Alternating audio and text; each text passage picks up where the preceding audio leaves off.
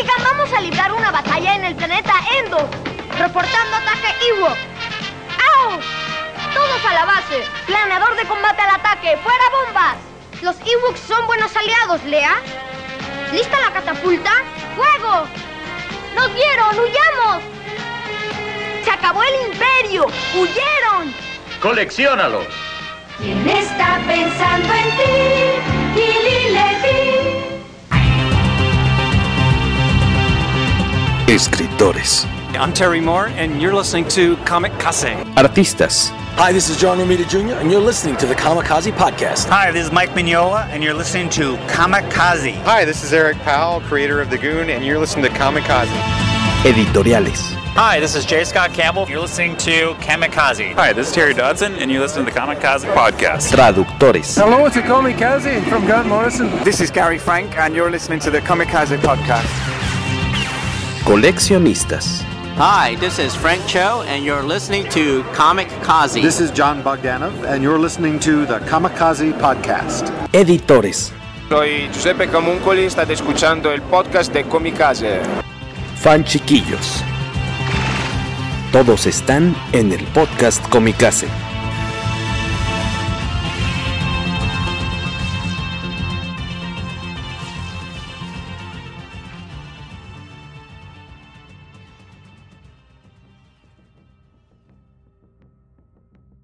Hello, hello, ¿cómo están? Bienvenidos, buenos días, buenas tardes, buenas noches. Ahorita ya, buenas noches, tal cual. Estamos aquí sumándonos para cotorear con ustedes sobre, pues, de Mandalorian. Bienvenidos a una edición más del poderoso podcast Comicase.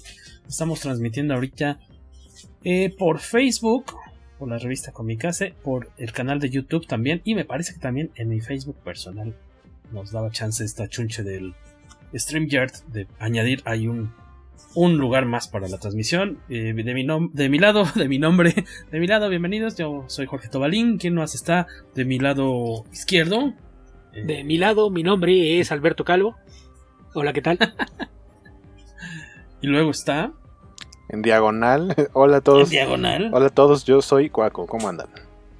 Señor Guaco. Y no lo pueden ver. Estamos hoy este, dándole la bienvenida a un integrante, a nuevo integrante del poderoso podcast Comicase. Hace mucho que no graba con nosotros. Vamos, no, al menos en esta nueva etapa del, del, podcast que tiene como dos años, si no me equivoco.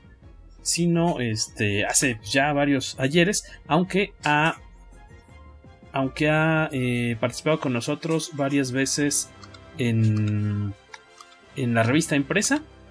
Eh, y Se nos fue el producto. no sé qué hizo. Pero lo bueno es que seguimos nosotros aquí. Pero bueno, estaba presentando a nuestro nuevo integrante. Que finalmente le llegamos al precio. ¿Cuál precio? No sé, porque no es que a nosotros nos paguen. ya llegué otra vez, perdón. Ya, ya estaba yo terminando de hacer tu presentación, pero síguele entonces. ya no supe qué iba a decir. Este, ah, que, que Cacha que ya este colabora con nosotros en la revista impresa desde hace pues, ya varios años. Eh, de hecho, las, una de las siguientes portadas que va a aparecer en la revista, el primer número del próximo año, es hecha por el señor Carlos Ramírez Bernal, el Cacha que está aquí con nosotros. Mm. ¿Cómo está usted, Hola. señor? Hola, buenas noches. Buenas noches. ¿Usted a qué se dedica? Usted me, está muy metido, eh, lo conocemos por el lado del cómic, pero también desde hace varios años estás trabajando en animación, ¿no? Ajá, desde hace, algún, desde algunos tiempo me metí a, a, trabajar al mundo de la animación y he estado saltando en los estudios, este, trabajando en diferentes proyectos, en series y películas, digamos en los en los este, estudios que andan por aquí rondando en el, en el país. Oye, ¿cuál es la película más reciente que se ha estrenado en cines en la cual has estado involucrado? Eh, ha de ser El Camino de Jico. La del perrito. Este Ajá. es un. que tal cual es un este. Un cholo. Un cholo, ¿no? Sí, porque iba a decir eh, un rescate de huevitos, pero esa se terminó cancelando por el COVID y salió antes la de Jico. Ah, ok. No se ha estrenado la de un rescate de huevitos. Cancelado. No, la retrasaron. Se cancela. Ah, exacto, la, la fue pospuesta, ¿no? La pospos pospusieron. Sí, hasta donde yo sabía la querían lanzar para este fiestas patrias. Oh. Porque eleva el espíritu nacional, pero pues no se pudo. Las circunstancias.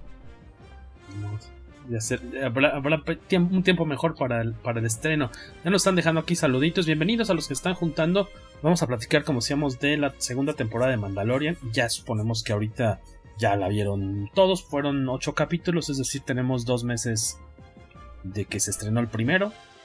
Que será como una semana, ¿no? Que se estrenó el último episodio. Menos, más o menos. menos de una semana Menos ahorita porque que fue el viernes, ¿no? Tienes razón. Sí, transmitiendo. Ahorita que estamos transmitiendo. Eh, saludos a Víctor, también a- por acá anda el señor Rogelio Jordanel que nunca falla. Donovan, Corona, nos manda a saludar Ro- Rogelio, el mismo Rogelio que anda por acá. El buen Mario, Cárdenas, saludos al Cacha. Y también por aquí anda. Ah, Miguel Cueto, ¿qué onda Miguel? ¿Cómo estás? De dice, Donovan Geek. que Beto, Beto Calvo se rió. Le pareció sorpresivo. ¿Por qué Beto es una persona muy alegre? Se ríe seguido. Generalmente de Jorge. Exactamente. Cada, cada miércoles por la noche. Pero, Ajá, no solo lo regaña, también se ríe de él. exactamente. ¿Y cuando quién la dice situación- que solo los miércoles por la noche? ¿Y quién dice que solo aquí? Tú has dicho que no escuchas el podcast después, entonces por eso yo decía, si no lo escuchabas a lo mejor. Esperaré no darte demasiadas, este, observa- de- demasiadas oportunidades en esta ocasión. Pregunta, pregunta Donovan que si solo se pueden ver los comentarios de Facebook o se puede cambiar a YouTube. Se puede cambiar a YouTube también. Lo que no sé si es si tú nos ves en YouTube, si los comentarios salen en nuestra barra. Sí, sí, salen también. Sí salen también. Y si, ajá, y de hecho si este, si tuviéramos Twitch, también podríamos transmitir en Twitch. Y también saldrían, saldrían esos comentarios. Pero no tenemos Twitch. Sí, que las ¿Ustedes quieren que tengamos Twitch? tan solo, si tan solo alguien se animara a abrir una cuenta de Twitch. Pero eso es como para gamers, ¿no? No, Y para, y para bailar en chones, ¿no? yo no, yo no he bailado en chones y casi no hago stream de videojuegos. O sea, sí, pero no tanto. Lo que más hago es de dibujo. el poeta del cómic Aldo Iván Valdés Espinosa, uno de mis articulistas favoritos de la revista Comicase. Tal vez ustedes lo han leído. Sí. Eh, epa, todavía no he terminado de verla. Los voy a ver, pero en mute. Ok. No, pues Muévase, señor No, pues sí. No- nos extraña, pero no quiere hablar con nosotros. Exacto. De lejecitos dice, el señor se dedica, tiene un negocio que se llama Cabina Interestelar, búsquenlo en Facebook, es una tienda pues, de coleccionables con eh, de todo tipo, con cierto cariño, cierta inclinación a Star Wars, pero el señor, ¿qué seriedad hay? No ha visto de Mandalorian, no la ha visto completa, oiga, señor, ¿qué onda? Eh, pues vamos a darle, ¿no? A esta, a esta cuestión. Ah, sí, claro, dice que, que a lo mejor me estoy confundiendo, que no era Twitch, sino que yo me refería más bien a TikTok. Pero Twitch también es como para transmisiones de, como dices, guaco. Yo me ha tocado nada más ubicar más como para videojuegos y como lo que has hecho tú, estos streams de sesiones de dibujo, una onda más Sí. como de tutorial, ¿no? Sí, pero sí hay mucho, o sea, sí hay mucho contenido como de gente que usa TikTok. Eh, pues por ejemplo, hay nada más, hay, hay, hay streamers, sobre todo chicas, que más bien lo que hacen es platicar con los espectadores. eh, hay de clubes de lectura, este, no sé, reacciones a videos de YouTube, hay cosas así. Casi, o sea, creo que el, el gran, gran parte del porcentaje es de videojuegos. Sí está un poco más diseñado para eso. Pues ya, vamos, ya van algunos conectados por ahí, muchas gracias. Pues aquí vamos a estar escuchando, leyendo sus comentarios sobre la serie. Y eh, me gustaría aventar ahí un- una pregunta primero a Beto, para que yo creo que es una buena forma de, introducirnos al, tema. Eh, en especial con esta temporada hubo un episodio en el que cuando se estrenó, no me acuerdo si es el segundo creo, ahorita reviso, eh, quienes han visto cine de Kurosawa, luego luego saltaron y dijeron, ah, es que está lleno de referencias y tiene todo el estilo y hasta unas comparaciones de, de, de escena- de escenarios, bueno, escenografía, de, de cuadros, ¿no? De, fotogramas, ¿no? Y este, me gustaría, Beto, que nos pudieras eh, orientar un poquito como de la filmografía de Kurosawa, ¿qué crees que sea lo más chido que valdría la pena que quienes no estamos clavados en eso eh, valga la pena eh, buscar así como la- lo, lo primerito que tengamos que ver? Porque seguramente Pues mira, así, si volvemos a ver la serie, vamos a disfrutar más seguramente tanto la primera como la segunda temporada. Pues ahí la cosa es que el, el cine de Kurosawa pues, tiene esta fama de que como se le considera cine de arte, la mayoría de la gente piensa que es aburrido. Entonces eso es lo, lo que a veces se convierte en el principal problema. Entonces yo lo que les recomendaría es que prueben primero ver alguna de las películas de samuráis. Probablemente es en, en donde sería el, el mejor punto de entrada. eh, porque en general su cine sí tiene un ritmo más lento al que acostumbramos ver en películas de Hollywood. Pero tiene un gran tratamiento de, de personajes. Y para que se hagan una idea, la gran mayoría de sus películas de samurai fueron eh, clonadas para convertirlas en spaghetti westerns. Casi todos los, los, los spaghetti westerns robaban ideas de- del cine japonés de samurai para hacer sus historias. Entonces, eh, en el caso de, de Yojimbo, por ejemplo, se considera una de las principales influencias para por un puñado de dólares más. Para ponerles un, ejemplo. Entonces, si les gustan la- las películas de western, a lo mejor sería la mejor forma de entrarle a Kurosawa. Además de que está esta relación, eh, ahora sí que de origen con Star Wars y el cine de Kurosawa, porque hay que recordar que hay muchos paralelos entre la trama del episodio 4, la, primera película de Star Wars, con eh, La Fortaleza Escondida. Esta película de Kurosawa que es eh, una comedia, pero es una comedia igual de, un humor bastante peculiar, no, no, es, no es a lo que estamos acostumbrados en el cine comercial, pues, pero es una historia en donde eh, un, joven recluta a un viejo general para que lo ayude a rescatar a una princesa que fue capturada por un malvado hechicero y hay dos ladrones medio tontos que andan por ahí que dicen que es el equivalente a los droides, etcétera.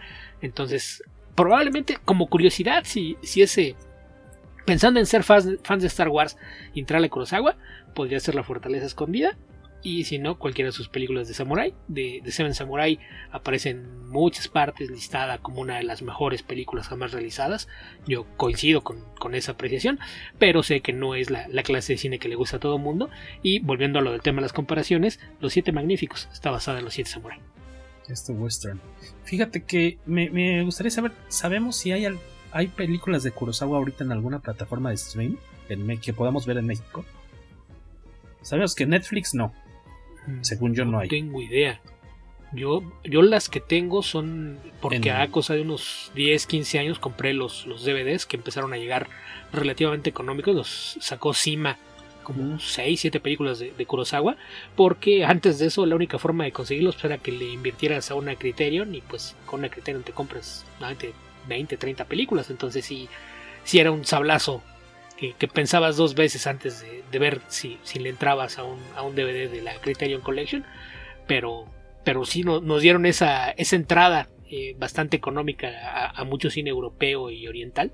Y yo de ahí es de donde tengo muchas, pero en streaming la verdad es que no he visto, a- al menos en, en los sistemas que tengo, no, no he visto nada por ahí en el catálogo. Ok.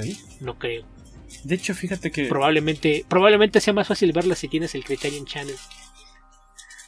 ¿Y Que dónde- acá solamente se puede ver mediante VPNs y o Tor. ¿Y qué dijiste al final? ¿Qué qué? Que solo, solamente se puede ver a través de un VPN o de Tor. Tor es un navegador que es como si tuvieras un VPN integrado. Ok. Curiosamente, en la semana vi una película que me tardé como 18 años en ver. No es lo que esperaba. creo que ¿Tanto más dura? padre. No, menso. Ah, dura como dos horas, pero se siente como si fuera de tres. Y ya que la acabé de ver, estaba leyendo ahí en Internet Movie Database que está basada. eh, Es un remake, una reinterpretación de Yojimbo, que es una con Bruce Willis de la era de la prohibición, que es The Last Man Standing. Eh, y, y leí que es como pues, básicamente la misma trama y sí está. De hecho, en los créditos dice basada en eh, esta película, eh, que a su vez está basada en una novela, lo que estaba leyendo. Pero sí, un poco pesadita, no, no fue lo que esperaba. Pero ah, habla sobre No. todo este, relacionándolo con lo que dice Beto, que las películas de Kurosawa se adaptaron, se cambiaron, se volvieron este, mucho spaghetti western y en otros casos pues otro tipo de, de, de película, ¿no? No sé qué era lo, lo que esperabas, no, no sé cómo fue que te, te vendieron la película, pero, pero sí, no, no, no, no tiene tanto que. Más bien a lo mejor te tardaste más porque la película es de mediados de los 90. Bueno, es que saqué la- las. Este. Mira, Last Man Standing del 96, exacto, del 96. Pues nada más 24 Sí, yo- años. Yo me acuerdo porque yo la vi en el cine. Yo siempre la veía en el videocentro en casa de mis abuelitos y yo era muy fan de, de, Bruce Willis, a excepción del quinto elemento que nunca me llamó la atención hasta que la vi el año pasado. Y siempre quise ver esa, siempre, siempre la dejé pasar. Luego estuvo en Netflix, la tuve ahí marcada en el catálogo, la quitaron y hace poquito la subieron en HBO y dije, ahora sí me voy a sentar a verla para cumplir, cumplir esa deuda con el Jorge de 16 años. Y, si, si, querías si quieres algo más divertido, del mismo director puedes buscar 48 horas. ¿La primera? Eh, sí, la segunda, no sé si también es del. El director es Walter Hill, pero es famoso en los 80. Probablemente sus películas más famosas sean 48 horas y Streets of Fire. Y es también el director de The Warriors, la mítica película de. ¿Es el mismo director de Warriors lo que vi, me aventé hace unos días? Sí. Ah, caray. Sí, es más de, de Walter Hill. A mí me gustan mucho sus películas. Y, mucha gente cuando, cuando apareció eh, eh, Las Manzanig, a pesar de que en muchas entrevistas dijo estoy adaptando Yojimbo, había mucha gente que decía que parecía que estaba haciendo un western. Así es de que ahí está una vez más esa, esa alusión a que cada vez que tratas de convertir en occidental una historia de, de samurai, termina pareciendo western. Exacto. Entonces ahí nos dejó unas recomendaciones el buen Beto Calvo para aquellos que quieran, eh, pues a lo mejor incluso pues agarrarle otra lectura a, las películas de Star Wars. En primer lugar, en episodio 4, que es donde se ha dicho siempre que está mucha más marcada la, influencia, aparte que Lucas era muy fan de Kurosawa. Y pues a lo mejor en una pues está, está aquel chiste que dicen que en alguna ocasión Kurosawa estaba en Los Ángeles llegó a las oficinas de, de Lucasfilm, pasó a la oficina de, Lucas, se sentó Lucas y, no decía nada Kurosawa, no decía nada, nada más se le quedaba viendo, hasta que finalmente Lucas abrió un cajón, sacó la chequera, le, firmó un cheque y se lo dio. Y le dijo, perdón y muchas gracias. y desde entonces se hicieron amigos y le produjo una película. ¿Cómo se llama esta película que le produjo?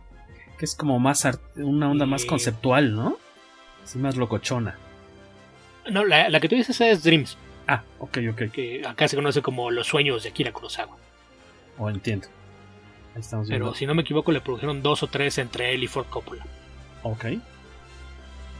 Este. Pues y, esto, esta, relación entre los, las de samuráis y los westerns, vio algún tiempo, cada vez que me preguntaba, les decía, pues nada más piensa en las películas de samurai como easterns y las de vaqueros como westerns.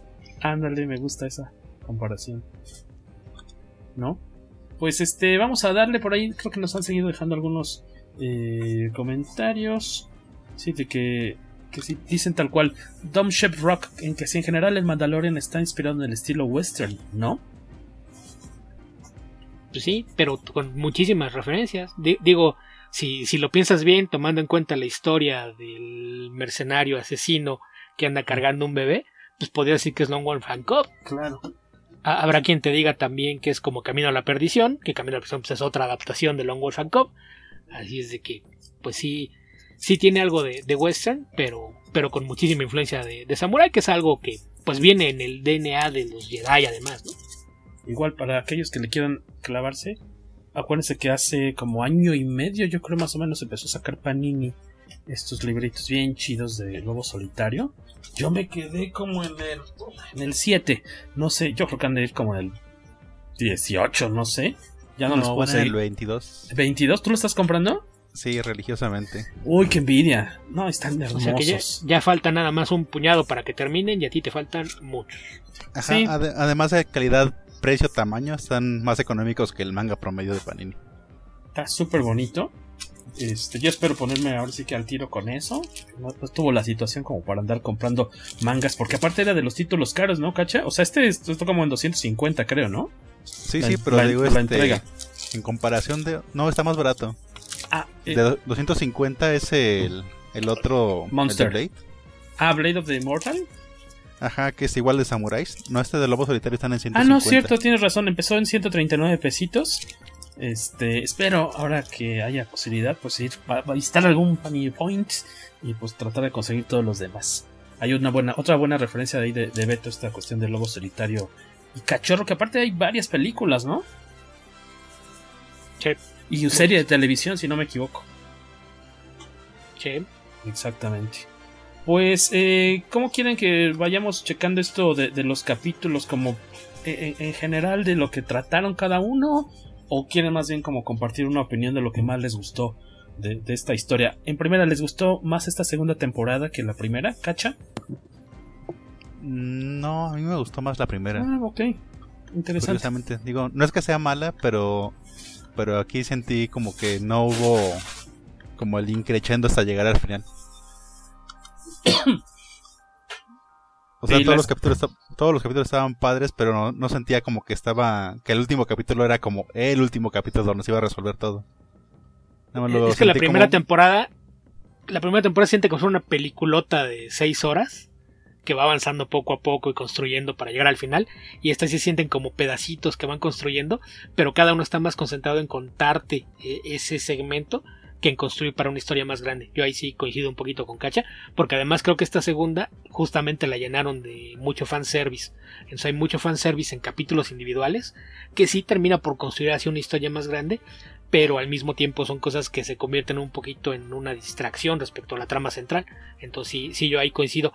Tiene muchas cosas muy padres, pero creo que en términos generales la historia central sí es un poquito más floja que la de la primera temporada. ¿Considerarían, Guaquillo, que esta, o sea, que al menos esta segunda temporada es, o sea, sí la va a disfrutar muy distinto la gente que, por ejemplo, como Beto, que ha sido traductor de cómics de Star Wars desde hace varios años, o que ha leído novelas y cómics de Star Wars y que está súper al tanto lo que sucedió en las animaciones, ¿crees que sea, eh, vamos, una persona que no está a ese nivel de conocimiento de Star Wars, no la va a disfrutar igual? O, será, por ejemplo, tenemos el caso de un, buen amigo eh, en redes sociales que está allá en Durango, el, famoso Rolas. Super, tiene un club de cazafantasmas. Que es hater de Star Wars. Es hater de Star Wars declarado. O sea, jamás las acabo de ver porque literal le da sueño. Y ama de Mandalorian. Entonces mi duda es, digo, pues qué chido, bienvenido.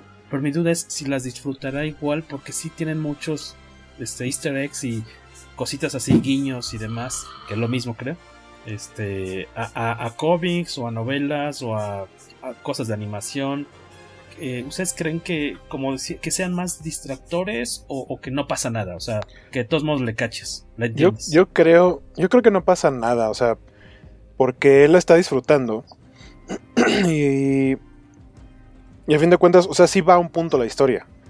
El, y casi todos los guiños que meten, cuando es fanservice eh, descarado, como por ejemplo la aparición de personajes como Ahsoka o Bo-Katan, que de todos modos son personajes que existen fuera de las películas. Las películas nunca han aparecido. Entonces, eh, sí son como para el fan de Star Wars, pero sí es importante a la hora de, a la hora de contar la historia. Pues, a lo mejor no se van a emocionar igual que el que los que el que sí ubica a los personajes, pero igual no es algo que impida que entiendas la historia.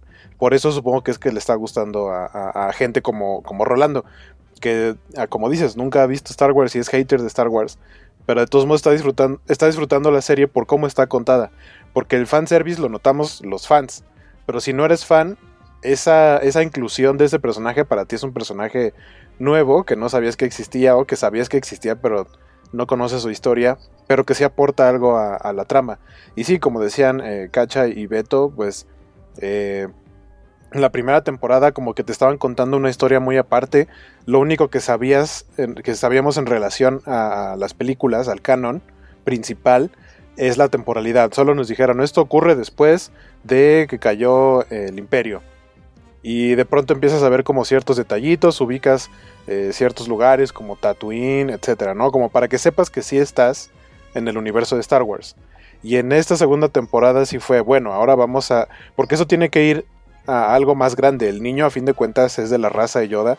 Que el único personaje, eh, eh, aparte de Yoda, en el canon de las películas es Yaddle, que es este, pues como un Yoda, pero mujer que sale en algún momento en el Consejo Jedi y que tampoco se sabe nada de ella después.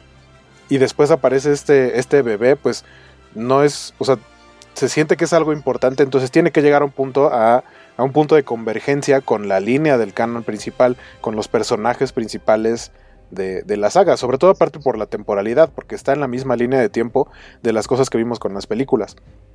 Entonces, creo que la, integración de ese fanservice y de ese tipo de detallitos estuvo muy padre para los que somos fans y, y, está trayendo a gente nueva que no necesariamente es fan de Star Wars. Entonces, creo que eso está bastante cool. Sí, que creo que ahí a veces lo que pasa es que el fanservice sueles usarlo para quejarte de algo. Y el fanservice no necesariamente es malo. El problema es cuando haces fanservice solamente por ponerlo ahí, como por ejemplo en Rise of the Skywalker, que la película se le olvida que te está contando una historia por meterte todo el fanservice y las referencias a la trilogía original. Fue vamos a traer de la nada a Lando nada más para aventarlo ahí porque la gente lo está pidiendo. Esa es la clase de fanservice que termina por, por ser negativo. En este caso el fanservice además sirvió como eh, plato de degustación para, para Lucasfilm. Casi casi cada episodio te estaba aventando a la, pantalla tres o cuatro cosas para decirte a ver, chequen estos conceptos y díganme de cuál quieren que haga una serie separada. Y, y dicho y hecho, ya tenemos algunos spin-offs y más que vienen en camino. Entonces, eh, creo que ahí la cosa es cómo usas el fanservice. El fanservice no es ni bueno ni malo, es un recurso. La cosa es cómo lo utilizas. Y como bien dice Guaco, es como los easter eggs en la mayoría de las películas. Si tú eres fan de otras cosas o tienes el contexto que te permite entenderlo, te va a dar un extra. Pero si hiciste bien tu trabajo, puedes disfrutar y entender una historia sin necesidad de entender todos esos easter eggs, referencias o fanservice que hay en, la película o la serie. Entonces yo creo que eso es algo que, que en, este caso en particular, eh, Dave Filoni y, y, John Favreau han hecho bastante bien. Lograron tener una gran cantidad de fanservice que complació a gente que es fan de distintas etapas de, Star Wars, porque hay, que decirlo que hay gente que ha visto las películas y es muy fan, pero no le gustan las animaciones. Entonces los personajes como Boca Tan, por ejemplo, no lo conocen. En, el mismo caso de Ahsoka, no, no, les gustan las animaciones, jamás las han visto, no conocían a esos personajes. O habrá gente que no haya leído las novelas. Entonces el, personaje del Marshall de, de Mos pues también es, otro que si no has leído esas novelas, no lo conoces. Y no es necesario tampoco que, lo conozcas porque aquí te hace una introducción básica de lo que es el personaje. Entonces, creo que ese fue el acierto poder meter cosas que apelaran a distintas clases de fan de Star Wars, pero ponerlas en un contexto que permita que incluso la gente que no está familiarizada con esos personajes o esas partes de la historia más grande pudieran entender y disfrutar lo que te están contando aquí. Nos manda saludos el buen Héctor Germán Santarriaga de los chicos de pura pinche fortaleza. Les recordamos que ahorita están en campaña, van justo a la mitad de su campaña de Kickstarter para poder editar, reeditar o lanzar más bien pues, la edición a, definitiva de eh, Fuego Lento, que es una antología de historias cortas, de cómic corto, eh, que está bien chida.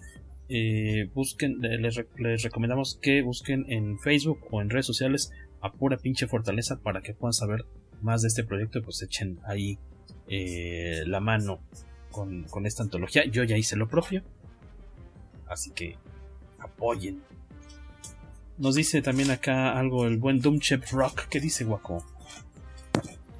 Dice, yo metí a mi mejor amigo al fandom hace un tiempo. Solo vio las películas, ahora Mandalorian y ya por fin va a ver The Clone Wars. pero creo que te emocionaría más ver ciertos personajes conociendo.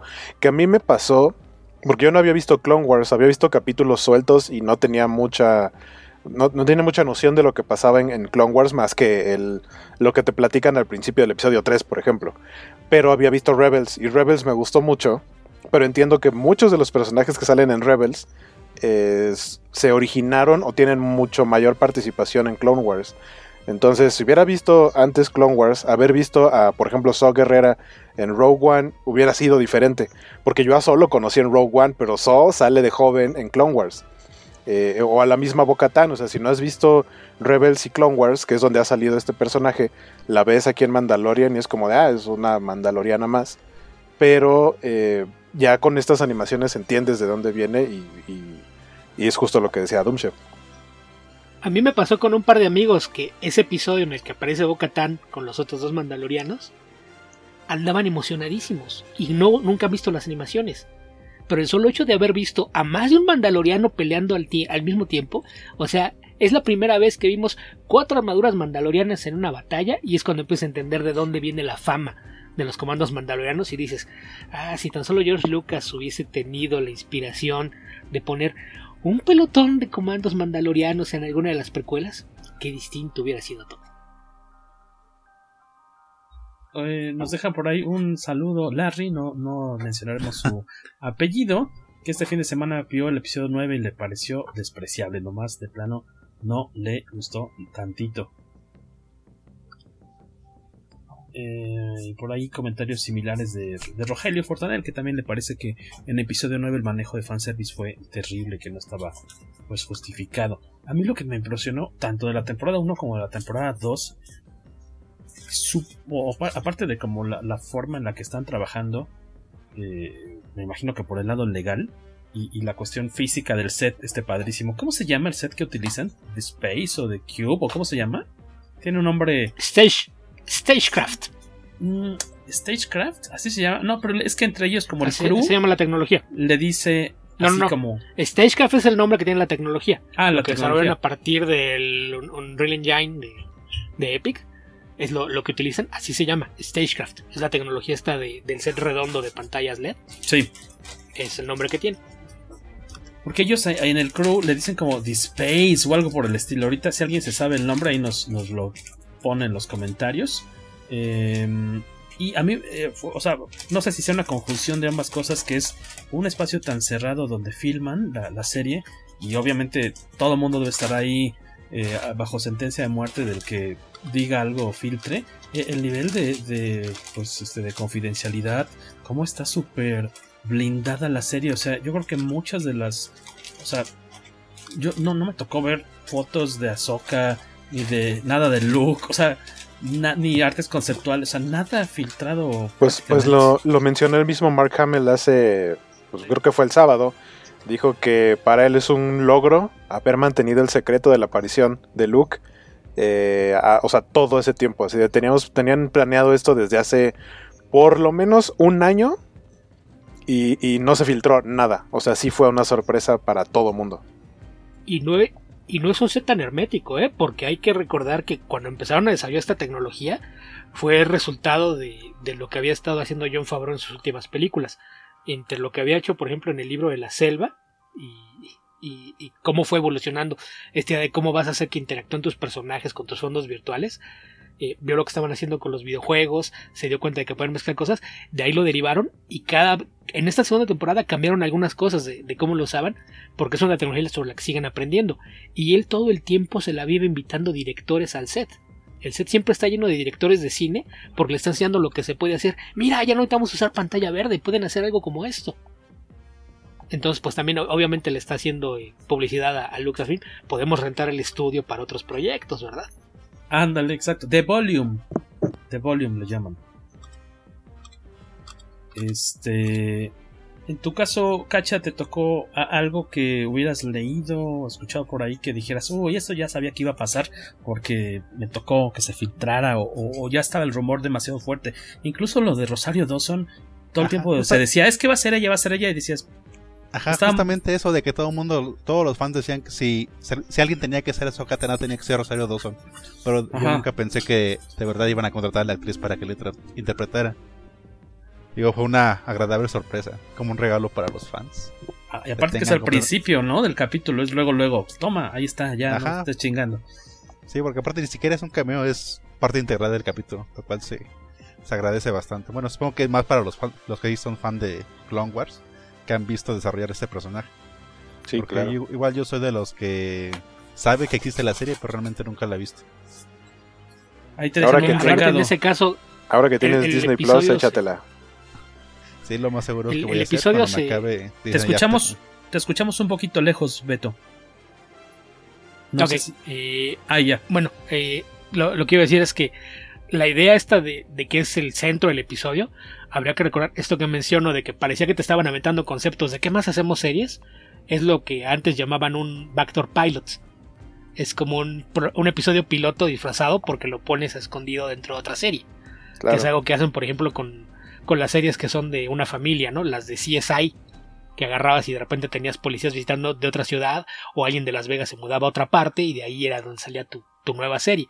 Aquí es algo similar lo, que están haciendo, porque los spin-offs que ya se anunciaron, pues todos van a, salir de aquí. Entonces, e, esa es la, cosa, que no era nada más vamos a hacer un cameo de ella, sino que la vamos a convertir en, en, el centro de su propia serie, pero entonces necesitamos enseñarte lo suficiente como para que te parezca un concepto atractivo.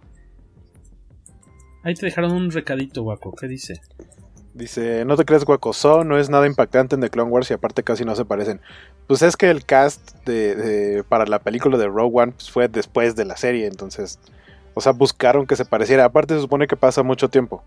Pero el punto, o sea, el punto es, el punto no era si se parecen o no, o si era impactante o no en la serie, sino que toman personajes que ya existieron y los integran a otros lados. Porque, por ejemplo, si han visto eh, Rebels, eh, una de los protagonistas, la, la Twi'lek Hera Syndulla, que es la, la capitana, la piloto de, del escuadrón Fénix, eh, ella, no recuerdo si ella sale, o sea, se ve de niña, pero el que sale es su papá. En Clone Wars hay un capítulo en donde tienen que eh, defender una, una, ciudad de Twi'leks porque tienen que, les tienen que mandar como recursos, así alimentos y demás, y, y, los separatistas no los dejan, entonces los están asediando y el líder de ese clan o de ese lugar donde están los Twi'leks mencionan que se llama Sindula. Entonces ahí entiendes que, o sea, cuando salió Clone Wars, pues es un Twi'lek más, nada más, pero cuando sale Rebels y, habla ella, y nunca menciona nada, o sea, solamente con el puro apellido, y en algún momento ella menciona, es que yo quiero, quiero hacer algo para la, la creciente, la naciente rebelión, porque, eh, y ella confía en los clones y en los Jedi, dice, porque ellos me salvaron cuando era pequeña. O sea, son dos cosas que están súper alejadas y son detallitos, que a eso es a lo que me refería, que son detallitos eh, separados que, que, que, te, que, te, ayudan como a hilvanar la, la, historia y el origen de ciertos personajes. Y con, como decías, con años de separación aparte. Bastante. Una producción. Y la otra, yo me preguntaba, si, eh, yo sé que en, en, la serie animada So Guerrera no está peinado, no tiene ese peinado de, de este de Don King, ¿no? De, de almohadazo.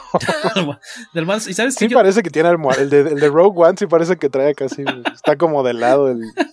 Oye, pero en, en Rogue, tampoco en, en, Rogue One, este. Yo no había visto. No me ha tocado verlo en animación, creo todavía. Pero hablaba como. Como el vocalista de Madness, ¿no? Como. Como, hey, you don't watch that. Watch ah, pero this, ¿no? así no, así no habla en Clone así Wars. no habla en la serie, no, no, no, Se supone que sí es por su historial de, de, de guerrero, de, de, de, o sea, de todo lo que le han tenido que hacer después de tantas batallas, de tanto madrazo. Se supone que, o sea, de hecho en la película se ve que le cuesta trabajo respirar. Eso, uh -huh. O sea, el traje que trae es como una especie de versión blim de, de lo que trae el Darth Vader que le ¿no? da un aceito jamaicano, jamaiquino, ¿no? Ajá, como, algo así. No, no, no, pero eso sí, esa como dificultad, sí, como, como que, como, como de padrino también, no. como, ajá, no, así bueno, no, así pero, no habla originalmente. Pero, pero en el caso de Padrino, pues ahí lo que tuvieron que hacer fue que a Marlon Brando le opción a ver sus últimas cinco o seis películas antes de, de filmar para que diera esa onda de parecer un viejito acabado que ya no tenía ganas de vivir. Ya después de ver las cinco películas que había hecho antes de eso, oh, por Dios, ¿qué ha sido de mi vida? Nos dicen saluditos para todos desde Aguascalientes, David Jafet, supongo que es con J Jafet. Iván Ruiz Jafet. anda por aquí, o Jafet. Dice, eh. dice, Iván Ruiz, buenas noches para todos. Y luego pone, hasta ahora, no he visto, hasta ahora no he visto el Mandalorian. Pues, ni la lo uno, viste ni la desde dos. el principio, ya te spoileamos bastante. Que también en Rogue One mencionan a los Sindula, dice Dom Shetrack. Sí, es correcto. A, la, a, a Hera la mencionan eh, al final cuando justamente van, están como donde va a iniciar apenas este el ataque, donde van a juntar todas las naves. En la estación rebelde mencionan así en el altavoz, Capitana Sindula se le necesita no sé en dónde. Eh, y ya fue como un guiño y dije, ah, ok, que eso está chido. En Rogue One cuando la vimos yo estaba viendo justamente Rebels y cuando la mencionan dije, ah, ok, sí tiene sentido porque com comparten la temporalidad, entonces tiene sentido que Hera esté por ahí y no nada más ella, a lo mejor alguno de los otros. Por ahí había quien, quien decía que igual y podía aparecer Chopper, que es el, el, droide eh, de, Rebels, y no salió, pero, o sea, ese guiño, ese tipo de cosas que hacen en, en todos los, en todas las series y los, y los demás eh, elementos, eh, es, es algo que me gusta mucho. O sea, sí es fanservice, pero es fanservice que sirve la mayoría de las veces. Eh, Exacto. No, sí. el Ghost sale en este en Rise of Skywalker. En Rise. ¿O también sale en Rogue One? Según, yo, según no. yo en Rogue One sobre el, en la última batalla cuando están tratando de penetrar el escudo. Ajá, si tienes no es razón. Ghost, si no es el Ghost es una nave del mismo tipo. Sí, tienes razón, Beto, sí. No, no sé si ya lo hayan dicho como oficial de sí, sí es. Pero. No, es sí, que generalmente esos son esos son los que caen como easter egg. O sea, es una referencia y lo saben ellos, pero oficialmente nunca te van a decir si era o no era. Es ahí estaba, si lo viste, qué chido, si no, ni modo. Entonces, si, si no es del Ghost, era una nave del mismo tipo. Y ya sabemos sentido. que, tendría todo el sentido. No, no hay naves únicas, que a veces eso es algo que pasa, que hay algunas que la gente ubica muy, muy bien por forma, pero, pero ni siquiera el halcón es único, ¿no? Mencionarles rápidamente quiénes fueron los directores involucrados en esta temporada. El primer capítulo estuvo a cargo de John Favreau. Después tuvimos a Peyton Reed, a Bryce Dallas Howard, la, la actriz e hija de Ron Howard, Carl Weathers, este Apollo Que Creed, tiene, que Apolo tiene Creed. personaje también en que tiene Mandalorian. personaje, el mismo El conde de Montepuño. de Montepuño, Es que, ¿Cómo traduces Así. Montefisto? Dave Filoni, productor ¿no? también de, de la serie, Robert Rodriguez, Rick Famuyiwa y el mismo Peyton Reed que tuvo ahí doble eh, episodio. Eh, si quieren, rápido, como son muy poquitos episodios, si quieren nos vamos muy rapidín por cada uno. ¿Qué les pareció? El, el primero que es el del Marshall, que a mí me cae muy bien el, ac- el actor que aparece como el, el pues el alguacil, el, el sheriff de ahí de, de este, están en Tatooine, ¿no? En un pueblo. Que está Mandal- el Mandalorian, bueno, este... eh, se me va el nombre, es Dean, ¿no?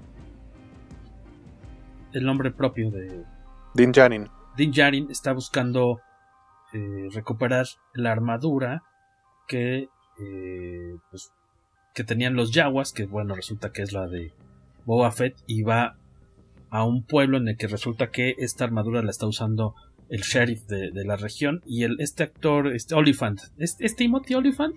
Timothy Olyphant. Timothy Olyphant. Qué, qué bien me cae. él. Lo- nunca he visto una serie ni una película con él.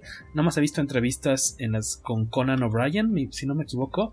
Qué cuate tan divertido. ¿Te, te- te acuerdas de él como villano en Duro de Matar nada más? ¿En cuál de duro de matar? ¿En cuál? ¿Era el hacker? Ah, en la 4.0. Ujú. La Él del es el que secuestra a la hija. Sí. Ah, fíjate. Sí, no, donde no- sale Ramona Flowers. No la volví a ver. La vi en cine y antes de eso él había sido el agente 47 en la, pel- en la primera película de Hitman. Y si quieres ver una serie, busca Justified. Justified está basada en, en novelas del Leonard. Es un Marshal federal que anda persiguiendo criminales. Siempre con un. Muy, muy propio y con su sombrero vaquero. Es muy, muy Justified. buena serie y sí. Y Norgo son tres o cuatro novelas de Raylan Givens, que es el, el personaje que él interpreta. Es muy, muy buena esa serie. en este episodio de, del Marshall es cuando eh, le hacen este trato, ¿no? De bueno, ok, te voy a regresar esta armadura, que es, que es como con la que mantengo aquí el orden en el pueblo, pero si tú nos echas la mano a deshacernos de este Crate Dragon que tiene asolada la, el, el pueblo, que no, que a cada rato sale y se lleva gente o... O sea, no, no tienen forma de, de detenerlo. ¿Qué les pareció este episodio? Como el mejor episodio de Tremors que he visto en mi vida. Tremors con presupuesto. Ajá. ¿Cómo, cómo se llama en español Tremors? Terror bajo la tierra. Ah, tienes razón. De- ¿Cuántas son películas? ¿Tres? Cuatro. Cuatro de Tremors. Y sí hubo un piloto serie, ¿no? Una serie. Hace de poco. tres Una serie. episodios. Tres episodios. Ajá. ¿Y nada más se produjeron tres? ¿O es porque la cancelaron antes de que siguiera? No, 13 episodios. Ah, 13 episodios con el mismo actor, con este Footloose, ¿no? Con... Kevin No, Bacon. es- No, No, ¿No es, de hecho ¿no es era- Bacon? Kevin Bacon no. Sí es Kevin Bacon, pero este Kevin Bacon nada más participó en la primera, en la primera. Y Fred Ward, sí se llama actor Fred Ward el actor, este so- era su compinche actor en las primeras dos. Pero se supone que ter- el que terminó siendo protagonista de toda la saga era el loco de las armas. Sí, que. Kevin Bacon cuando aparecía en franquicias no duraba. Acuérdate que también sale en Viernes 13 y, y después no. Bueno, en Viernes 13 lo matan, entonces no, no había forma de que regresara, ¿verdad? Pero sí, no, no, no es alguien que se quede mucho en las franquicias. Nos dejan ahí rápido mensajito. El Ghost sale como tres veces. Una estacionado al lado de una X-Wing. En dos tomas en la batalla de Scarif. Eh, también sale no el Ghost, sino Oliphant. En Once Upon a Time in Hollywood nos dice el lobo negro gris. Es- También, también según Sí. yo es el, el, este proxeneta, ¿no? Porque no es de Prostis. eh, el productor de porno en La chica de al lado. Esta Sí, Luke con la de Con, 24. con Alicia Cuthbert. Esa no la he visto. Está divertida. Imita, imita a Clint Eastwood en Rango. ¿Oliphant? ¿Oliphant es la voz de. de Sí, Rango? No he visto Rango, cuando- así es que no sé. No, no, no, No, no, Rango. es muy buena. Rango, Rango es Johnny Depp. Pero acuérdate ok. que en, en el desierto se encuentra con el hombre sin nombre. Ah, tienes Es como una versión animada de Clint Eastwood. Ajá. Es Timothy Olyphant el que hace la voz imitando a Clint Eastwood. Ok, ok. Yo creo que, Que, este que es... de hecho, de hecho eso lo, lo invitaron porque él en el set de Justified donde hace Raylan Givens, como tiene este acento como tejano, Mm, les gustaba cómo lo hacían y decían que él en el set jugando, eh, alguna escena decía, ah, es que cada vez que hago una de estas me siento como Clint Eastwood, decía que imitaba muchas líneas de Eastwood. Entonces se corrió la voz de que era buen imitador de Eastwood y por eso lo, invi- lo invitaron a hacer la voz para Rango. Ah, está chido. Este capítulo del Marshall yo creo que es de mis favoritos de esta temporada por la, la- la sorpresa de ver a este personaje usando la, la armadura de, de Boba Fett y pues a todo el pueblo uniéndose para combatir a, este, a esta bestia, ¿no? Pues no solo el pueblo, sino dos, este, dos grupos que estaban que se odian a muerte, Exacto. que son los, los hombres de las arenas y, y- y los del pueblo. Entonces que saben que se tienen que poner de acuerdo porque si siguen con su pleito y no se ponen de acuerdo, pues no van, no hay manera en la que puedan vencer al monstruo y es un ganar-ganar para los dos y lo logran. Que, con o sea, este para mí fue como empezar fuerte, que eso es lo que tienen que hacer todas las series, y más unas de este tipo, empezar fuerte. Entonces, ¿qué hicieron? Lo primero que hacemos es, pum, te mostramos que existe la armadura de Boba Fett, y al final del capítulo no vemos que no solo la armadura, sino que Boba Fett sigue vivo y está buscando su armadura. Exacto. Fíjate, cuando salió ahí Fett, yo dije, ah, hasta ahí quedó el personaje. Muy después tal vez lo volvamos a ver en su propia serie o, en, o ya es una muy buena razón para que saquen cómics, videojuegos y nada más era mostrarte que estaba vivo. No creí que fuera a tener tanto... Eh, tanto Como dicen, mostrarte el dulce. ¿Cómo? Como dicen, mostrarte el dulce. Mostrarte el dulce suena un poco como obsceno, Paco. Tú, Ya, tú entonces yo piensas muchos todo chistes de agarrar la jalea, entonces eh, Agarrar es la jalea. como tú te lo quieras imaginar. Y con esa gran este, sorpresa que dice Guaco al final, ¿no? De tómala, ¿qué crees? Sí está vivo el desgraciado. Y ya eso. Sí, porque de hecho ya lo habían insinuado en un capítulo de la primera. Donde No me justamente acuerdo. Aparece Mick, aparece Mick Sí. cuando está. Se supone que es el cadáver. Es nada más se le ven los pies del ah, claro, los piecitos, ¿no? De, Ajá, de pero hecho, era la, especulación. Toda la especulación espuelas. que había respecto a de quién eran las espuelas. Todo el mundo decía, es que una de dos, o es Boba Fett o es Cobb Vanth. Esa era toda la especulación. Entonces, ya sabemos quién de los dos era y te lo pone en un capítulo en el que además estaba el otro. Así es de que, pues, de, de- de una u otra forma, la- los rumores iban en la dirección correcta. Mi duda es, por ejemplo, que Cop Band, ¿en dónde habría, había aparecido antes de la serie? Eh, en una trilogía de novelas que la trilogía se conoce como Aftermath. Son novelas de, Chuck Wendig. Son Star Wars Aftermath, eh, Star Wars Aftermath Life Death y Aftermath Empire's End. ¿Qué es el nombre de- entre- del alguacil sheriff que estábamos mencionando, que es el coprotagonista de este primer episodio? Pero ¿se sabía que él utiliza botas con espuelas o por qué era esta relación? Eh, no, porque sabía que era el, el Marshall y era una idea así como de, de hacer lo, lo mismo de un western en el desierto Ah, ok. y que no tenía la armadura completa. Ya ves que se ve que trae ropa debajo de, de Sí. algunas de las piezas. Entonces eh, era lo, lo que especulaban. Pero todo dijo, es que debe ser Boba Fett. Y decían, no, es que si no es Boba Fett, bien podría ser Cobb Vanth. Mm. Porque sería la otra opción de alguien que trajera una armadura y anduviera en el desierto. Entonces podría ser también él. Esta trilogía de novelas, para quien no las ubique, aparecieron en, entre 2015 y 2017, una por año. No, bastante Era, recientes. La, la idea era eh, poder eh, darte un previo a cuál era el estado de la galaxia antes de, de Force Awakens. Ah, ok, ok, ok. Esa- ¿Las esa la recomiendas? idea de- detrás de esa. Aftermath. A mí, a mí me gustan, me, me gusta mucho cómo escribe Chad Wendig, tiene un estilo eh, ligero, bastante accesible. Entonces, si, si les gustó el personaje de Cobb y quieren saber un poquito más de él, pues ahí está esa trilogía de novelas que me, se me hace raro que no, no la hayan adaptado a cómic, porque es algo que hacen bastante a menudo con, con muchas de las novelas. ¿Qué editorial publica las novelas de Star Wars? En inglés, del Rey. Del Rey, del Rey. ¿Y en México? En México no tengo idea si haya una editorial que tenga los derechos. Eh, yo hace mucho que no compro novelas. Yo creo que sí, porque luego las veo anunciadas en el Sanborns, así en el aparador. y Eh, no, deben estar Pero a veces son las ediciones españolas. Ah, españolas podrían es, ser. es lo más común. O, o que es alguna editorial de aquí, pero que trae la, la edición española, nada más le limpian un poquito los modismos. Mm. Y es como la sacan, pero no, no sé quién sea. Ahora sí que a- a- ahí sí te la debo porque tiene más de 20 años que no compro una novela en español. Ok. Bueno, que sea traducida. Ese primer episodio fue de John Favreau, el segundo fue de Peyton Reed, que decíamos tuvo dos en esta segunda temporada, que es The Passenger. A mí tal vez sea uno de los... Me gustó, pero lo sentí un poquito más de, de relleno y fue este episodio muy chistoso en el que, que causó revuelo y desmadre porque es en el que eh, Dean y el niño, que ahí creo que todavía no sabíamos su nombre, Grogu, todavía no, ¿verdad? No. Es cuando No. Se, se quedan varados en este eh, planeta de hielo y parece que van a valer queso. Y tengo entendido que estas como, pues como arañas, esta arañota gigante, leía yo que es un personaje descartado, una criatura descartada del Imperio Contraataca, me parece. Que la, la diseñaron originalmente para esa película y pues la, la sacaron de los archivos. Ahora sí la podemos producir sin mayor problema.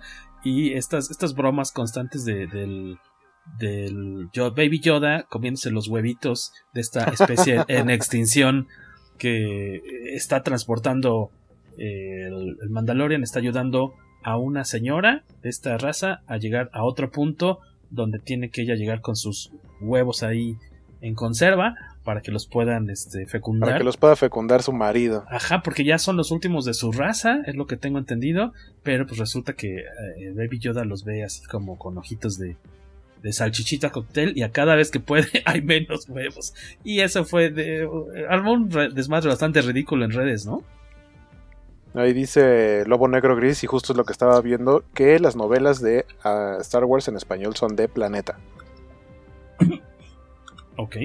Muchas gracias por el dato, lobo negro gris. ¿Eres negro o eres gris? Saludos. Es este gris jaspeado. Gris jaspeado.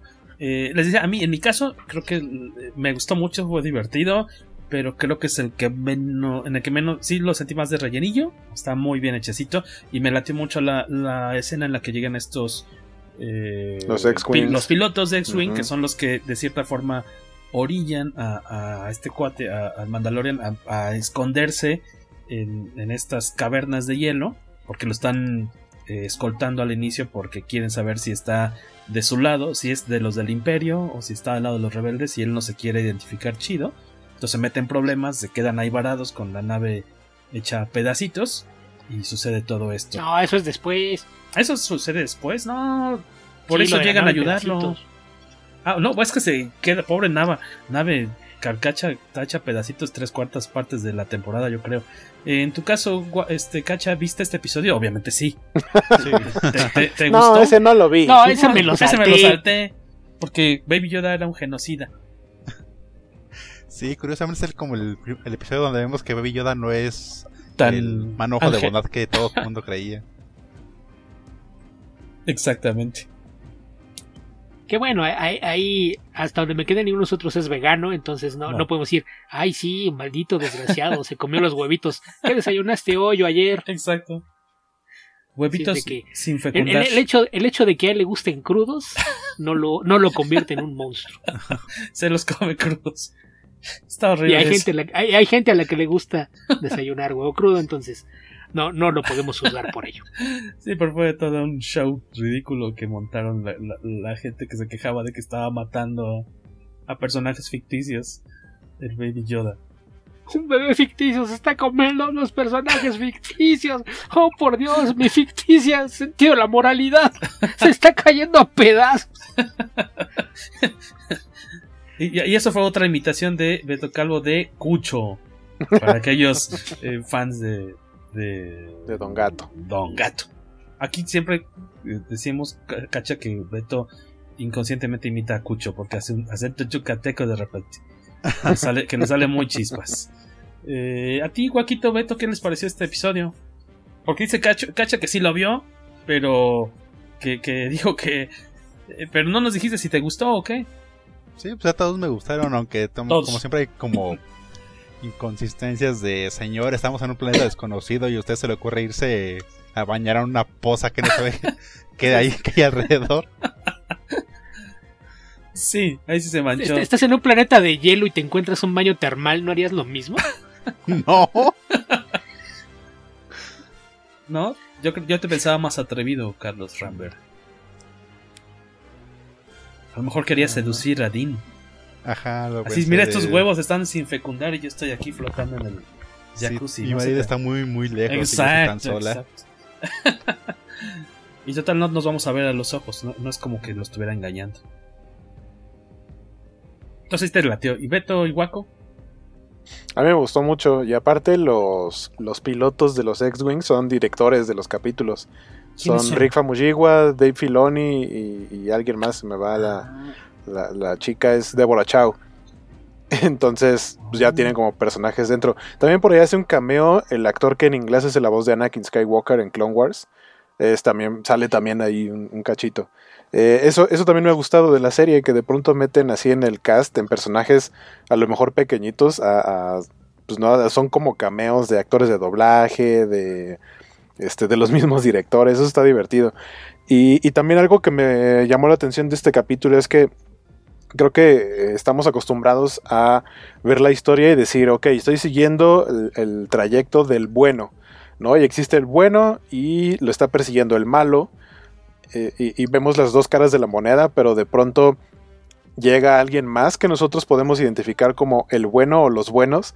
En este caso, los pilotos de X-Wing, que son como prácticamente como policías, ¿no? Y van a hacer una revisión de rutina y el que es el bueno de la historia, que es el Mandaloriano, está haciendo algo no muy legal, entonces de alguna manera se tiene que escapar de los otros, entonces es enfrentarte, o sea, se están enfrentando dos de los buenos, ¿no? Entre comillas.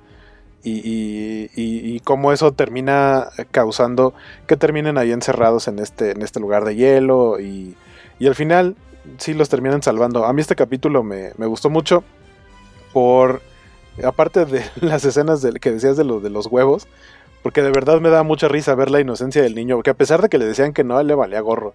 O sea, porque hace cara de sí entiendo, porque sabemos que el niño tiene más de 50 años. Uh -huh. O sea, es un bebé para su raza, pero, pero sí entiende, no es, no es menso, nomás se hace. Y le dicen, no, no hagas eso, y él pues, así como, yo tengo hambre y aquí hay estos que son como Kinder sorpresa o algo así, no sé. Y, y se le hacía fácil, ¿no? Comérselos. Y, el, y, la parte de las arañas estas que se encuentran ahí, todo eso estuvo súper padre. Me gustó mucho como esa sensación de la persecución y dije, nah, ahorita o las arañas se van a comer los huevos o se van a comer a la señora este, rana. Sí. Eh, me, me, divirtió mucho, está muy intenso eso, pero me gustó mucho. A mí se me o tuvo el como... a Alien. Cuando el... este, esa cosa le salta en la cara. Ah, a claro, Yoda. a Baby Yoda, tienes razón. Es, ajá, y se lo termina jambando él en vez de al revés. Esta, esta, este capítulo no tiene nada que ver con una película de huevitos en la que estuviste colaborando, Cacha. No, la... porque me fijé y no había ningún pollo ahí también saltando. Dicen por acá que uno de los pilotos es Don Tomás, dice de como dice el dicho, no, no vi quién es, ¿es Sergio Corona o quién es? Es Sergio Corona. ¿Es Sergio, Sergio Pero Corona no, Sergio, Sergio, sí, Sergio Corona es más como el señor Miyagi. Ándale, es como nuestro señor Miyagi. No, como, de, como le dice el dicho, nada más ubico que la sobrina nieta de Sergio Corona era muy guapa, pero nunca he visto un episodio completo. Este. A mí me, sí me da mucho estrés. Yo todo el tiempo creí que la señora rana, este, lo que fuera, ella yo creí que no la iba a librar. A librar. No, sus huevos. Yo sí no creí que la. Es muy bonito ya cuando por fin logran a llegar a buen destino.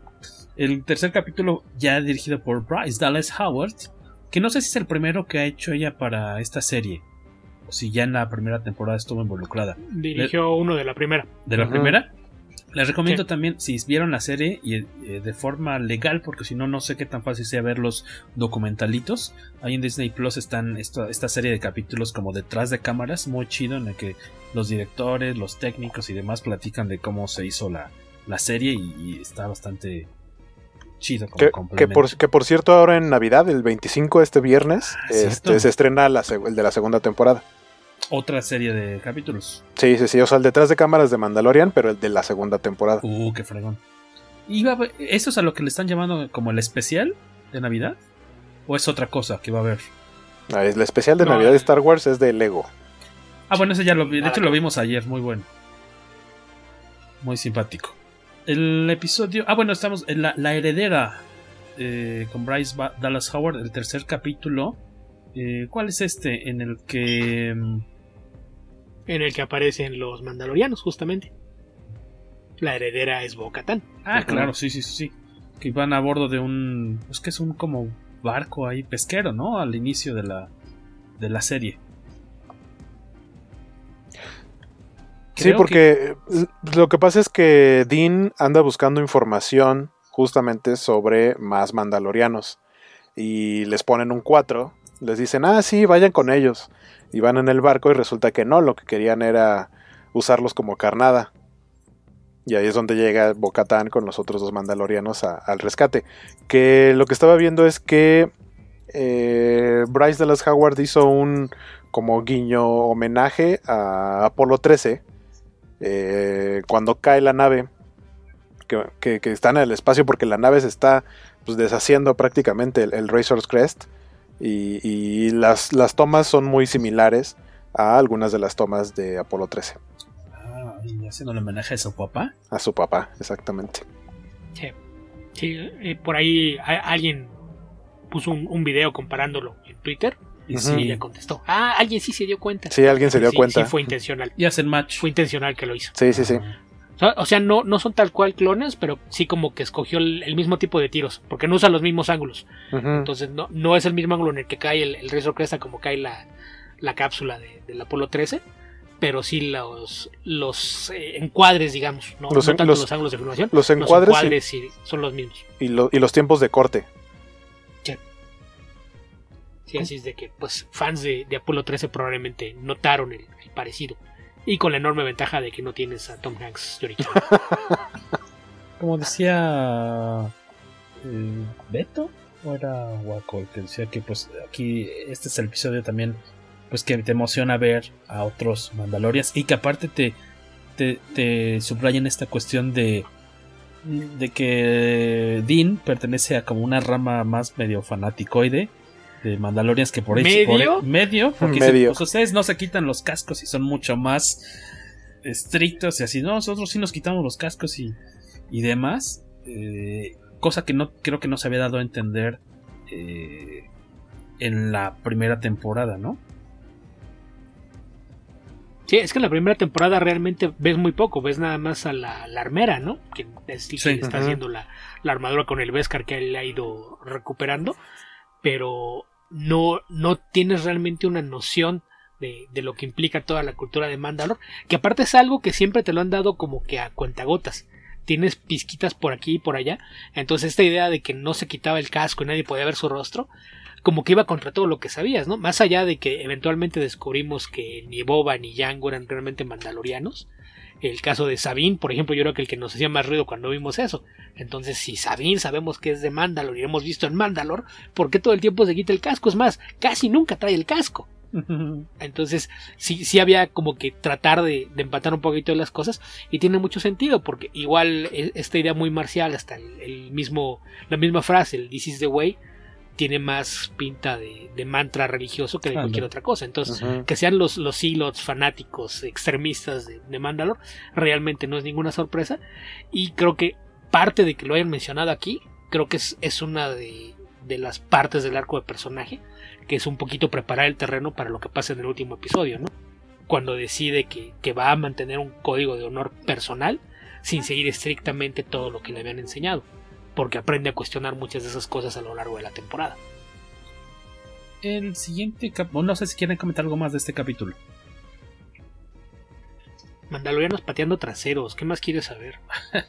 que eso demuestra que, que Bryce Dallas Howard es buena dirigiendo acción, porque el episodio que ella dirigió la temporada anterior es en el que debuta Caradun. Ok. Ese fue el, que hizo en la otra temporada.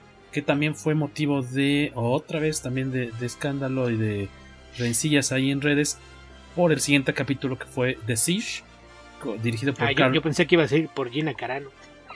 Por Carl Weathers, dirigido por Carl Weathers, en el que justo cuando se iba a estrenar este episodio, días antes estaban otra vez este, echándole bronca porque ella es este trompista y también estaba como eh, haciendo algunos comentarios en Twitter en, eh, relacionados con esta cuestión de que si de las vacunas los cubrebocas y la libertad o no a, ponerte algo en la cara y por qué me debes decir tú qué tengo que hacer. Los transexuales también. Ah, es, de ese no me había tocado leer. aparte, es transfóbica. como TERF. Ah, es transfóbica. Que son, son las supuestas feministas que ya son transfóbicas, entonces por lo tanto no pueden ser feministas.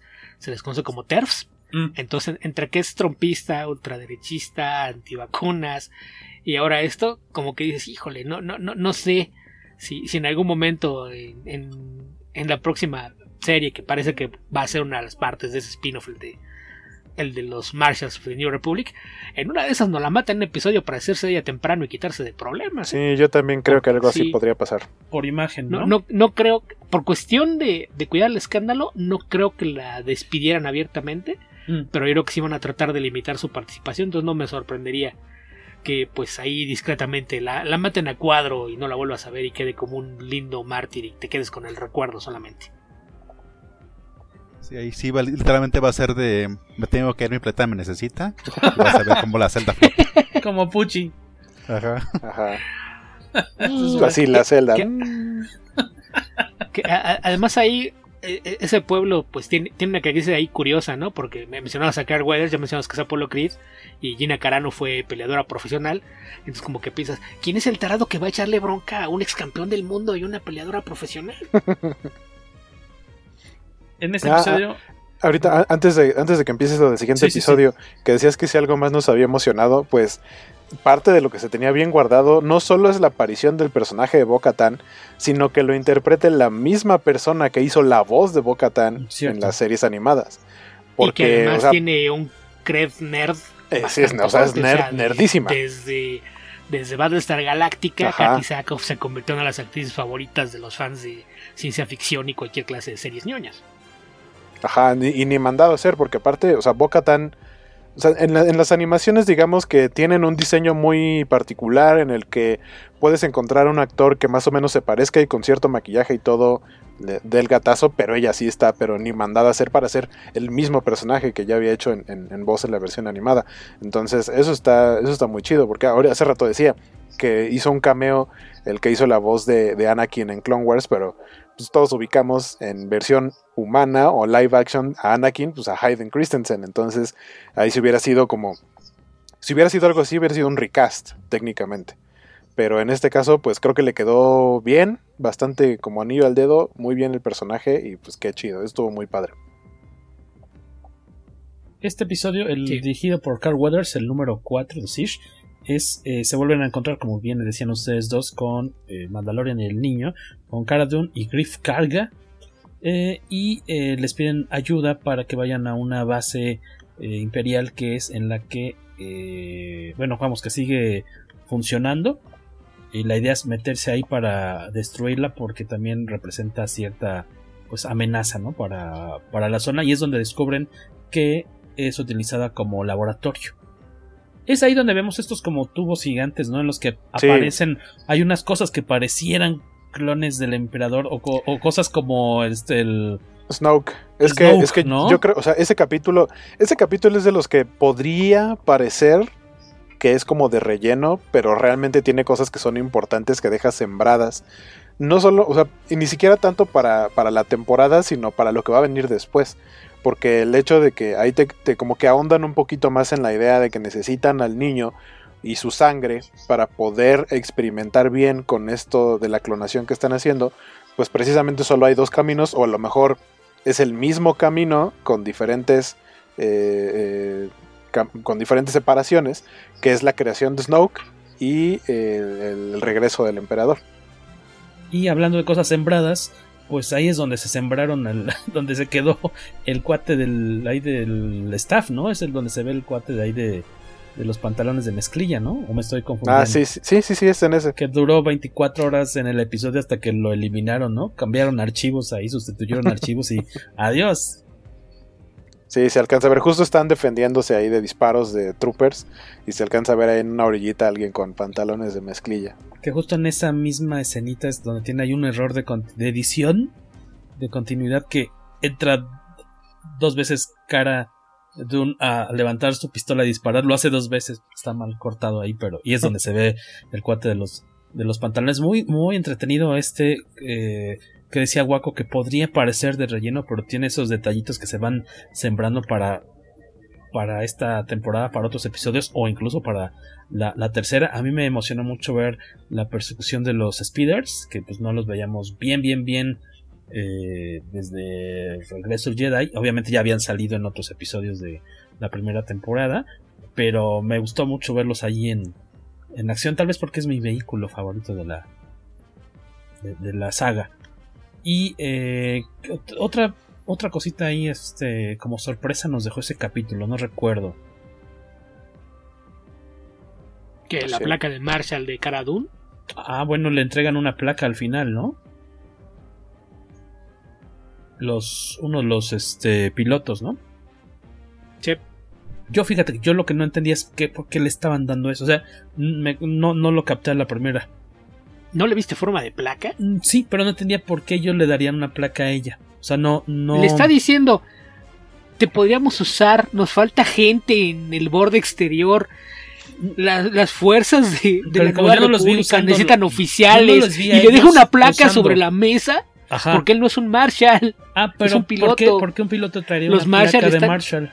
La traen ahí en, en la guantera para cuando se Porque no sabes si los pilotos son no sabes si los pilotos son los que hacen el reclutamiento cuando visitan un planeta. Ni idea. El Marshall tiene que estar estacionado en alguna parte. ¿No sabes cómo funciona un sistema de alguaciles? No, no estoy al tanto. Haces mal, Jorge. ¿Qué, qué, qué falta de, de escultura popular? Shot, shot en la primera de la noche. Saludos muchachos a todos los que nos están escuchando con, con delay o en la versión en audio, que si no me equivoco, esta es la última del año para quienes descargan el, el podcast en versión de audio. Pero probablemente tengamos otro episodio todavía en live la En siguiente vivo. semana. Tal vez todavía. Pro- probablemente no es como si hagamos lo que hagamos las- la semana que entra lo fueras a editar en un día, Jorge. No, Eso no, no, jamás no ha digo, pasado. en audio sí Para este quien es lo el descarga, último. este es el último. Les y eso prometo. será el último si los dioses de la edición son buenos. No, este está papita. Si no, a lo mejor ya es, están abriendo el 221. No, este está papita. Este sí sale antes de que se acabe el año. El que no les prometo es el de Jesús Geolguín, porque esto fue un, fue un reverendo relajo la, eh, la transmisión, porque de hecho ni la pudimos transmitir el, el en vivo, no se podía, así que solamente fue en privado. Hay que editar el video, editar el audio, ese sí saldrá en 2021. Pero creo que estará interesante. Eso fue, fue karma por haberme votado en la transmisión. Exactamente.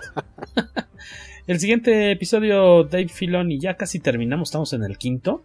Eh, este fue dirigido por Dave Filoni, es The Jedi, que es el que decíamos, ¿no? Hace rato caché que es en el que de entrada, que decías Rosario Dawson, ahí ya está su Rosario Dawson pintada de naranja. Ahí está desde la primera eh, escena partiendo eh, mandarinas. ¿Cómo lo viste este tú, cachita? Sí, mí me, me gustó este, ver, ver, ver que como las fantasías de millones de fans se vieron, se vieron cumplidas. Ajá, todo- todos gritando al unísono. Se escuchó hasta otras galaxias el grito de los fans. Y creo que también es como para como que rellena es- este espacios vacíos de qué, qué pasó con Ahsoka Tano después de que desaparece de de bueno de Clone Wars, pero ya apareció también en Rebels, ¿no? Waco? En Rebels. ¿Tú que has visto la serie? Sí, sí, sí. Sí.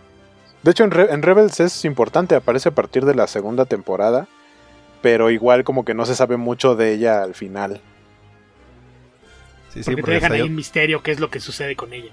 Sí, porque hasta donde yo me había quedado de Clone Wars era del de Sabiente el sable de ahí tienen su porquería y me voy por mi lado.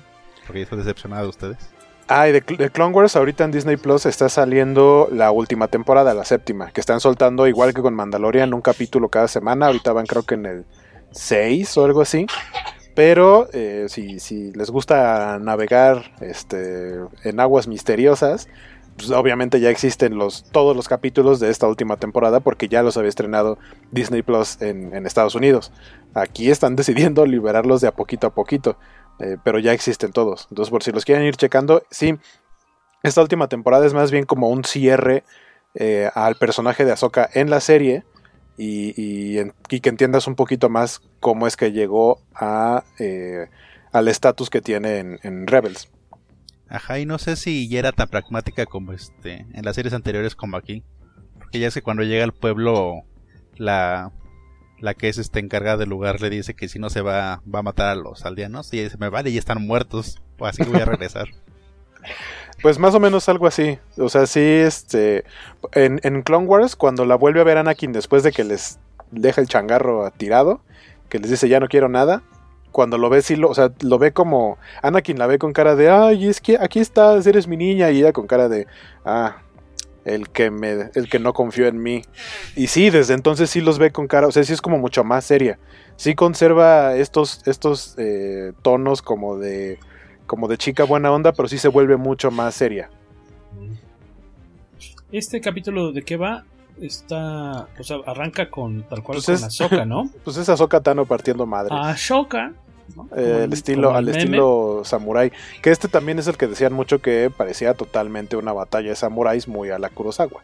y que tiene estas eh, como pues, reproducciones, digamos, de, de escenografía y de tomas y demás, eh, que llega, eh, bueno, te presentan a Soka que está ahí echándose, queriéndose echar un, un tiro con, pues como, un- como la regente gobernadora de ahí de un, un de un pueblito, ¿no? Que tiene una pequeña fortaleza, este personaje de Morgan Elsbeth, que, es, que tiene una escena padrísima de, de- batalla, una coreografía muy chida, que ahí mencionábamos, ¿no? Que, que esta actriz, eh, Inosanto, Diana Lee, Inosanta es hija de Dan Inosanto, que era am, super cuate y aprendiz de Bruce Lee, que era el que cuando Bruce Lee tenía que irse a filmaciones y demás, él le cuidaba el changarro, el, el dojo. Entonces, este, es así de sus primeros y más importantes alumnos y por lo tanto también la hija le, entra, le entró en su momento al Jeet Kune Do y otras artes marciales y ahí se aventan un, un gran duelo de mm, ¿qué tiene? Una, una de ellas pues el sable láser y la otra tiene la, la lanza de Beskar, ¿no? Ajá, Ahsoka tiene sus dos, sus dos lightsabers y, ahí es donde aparece la, la lanza de Beskar. Que lo que me estaba, lo, lo que estaba recordando ahorita es que llegamos a este lugar porque en el episodio donde aparece Bo-Katan, eh, eh, ella es Bo-Katan la que le dice a, a Din Djarin que tiene que llevar al niño a que lo entrene un Jedi. Y Entonces está le dice, ve a tal lugar, que es el lugar de este capítulo, y busca a Ahsoka Tano, dile que te mandé yo, y que te manda Bo-Katan, y este, ella te puede orientar qué onda con este chamaco. Esa es la razón por la cual Dean llega a, a este lugar a buscar a, a Ahsoka, que eh, digamos que es un caso más en el que los dos personajes eh, tienen como un interés en común, entonces se alían. Porque a Dean lo que le dicen es ve y mata, o sea, eres un cazarrecompensas, Lo ve y mata, lo contratan para que mate a la, a la Jedi, a que ella nunca dice ser Jedi, la ubican como Jedi, pero ella nunca lo dice porque ya, o sea, antes en las animaciones sí hay un momento en el que dice I am no Jedi, no soy ningún Jedi. Este, sigue su propio su propio credo y su propio camino, no no el camino de los Jedi. Y y a fin de cuentas cuando lo va a buscar le dice, "¿Sabes qué? Me contrataron para para asesinarte, pero pues no te quiero matar porque necesito que me ayudes con mi chamaco y más bien hay que acabar con con la, la, la doñita de la fortaleza." Y eh, que es en este episodio en el que eh, descubrimos que el niño sí tiene nombre, ¿no? Que es Grogu. Y sí puede comunicarse. La cosa es que pues, el Mandalorian no le entiende. Porque pues, no, no, no están en la misma sintonía. Eh, en ese caso, pues también fue una sorpresa para los, para los fans de la serie. Ya ponerle un nombre que te podrá o no haber gustado, pero ya. Ya este. Pero la, la costumbre de llamarle Baby Yoda ya por ahí dijo, creo que Dave Filoni, que si le dicen Baby Yoda no hay bronca. Ah, no sé si fue Filoni o John Favreau, dijeron, no, pues Baby Yoda está bien, ya es como le dice todo el mundo. No hay fijón. Exactamente. Y ahí ta- también aparece este. John Michael Connor. ¿no? Michael Ujú. Bean. Que bien se tenía guardado el secretillo porque nos imaginamos que esto se estrenó el 27 de noviembre y vino en marzo. Yo me imagino que ya debe haber filmado su parte. Es probable. Y, y cuando vino a, a México, a la mole, pues así de. "Mm", no podía decir nada porque habría sido una muy buena noticia saber que teníamos un invitado, ¿no? De, de, de la De serie. The Mandalorian, ajá. Exactamente, que ya lo ves medio amoladón, hay como de, bueno, de hecho yo lo poco que se le ve ¿Medio? caminar, este, no se le ve, digo, de, de, Yo, sus yo lo reconocí por la voz. Sí, igual, tampoco lo identificaba. Ya hasta después Yo- que vi este ¿Por la los voz? dije, es este cuate. Yo de la cara luego, Sí, la, luego- la- la- la primera vez que habla, cuando De la de- cara. después de que Ahsoka llega, los amenaza y se va. En ese momento cuando habla, y habla con Michael Bien, ¿es Michael Bien? No, no es Michael Bien. Hasta que vuelve a salir ya con más luz, ay, sí es Michael Bien. ¿Pero qué le pasó? ya unos, a- unos años por encima, porque sí nos comentaban incluso que cuando vino al- a, México sí le costaba mucho este desplazarse como con facilidad, o sea, sí era, caminaba despacito. Pues es que se enfrentó a un Terminator, ¿cómo no, iba a quedar así? Exactamente, no cualquiera aguanta, que ¿Qué, ser qué- qué tanta gente ha sobrevivido pelear con xenomorfos y Terminators? Exactamente, en Aliens, en este contra Terminator. Y solo, solo Big Pa- Paxton podía con el paquete. Y este. Aquí también, a lo mejor la, la- la sorpresa es que, pues, eh, Ahsoka dice: No, pues yo, yo no soy la chida para entrenarlo. Yo nada más así, mucho gusto, mucho gusto, Grogu. Este, ahí nos vemos. Y desaparece ya de la temporada, no la volvemos a ver. eh, Sí, porque ella, ella entiende, eh, o sea, a ella lo que le duele es que vio en lo que se convirtió Anakin. Claro. Y entiende que el niño eh, tiene mucho potencial. Y justamente dice es que, o sea, ella al no estar afiliada oficialmente a los Jedi, al no seguir literalmente el camino de los Jedi, no se siente eh, suficientemente bien o no se siente cómoda como para entrenar a alguien y, saber que no va a tener ese mismo conflicto y que va a terminar siendo un nuevo Darth Vader o algo peor incluso.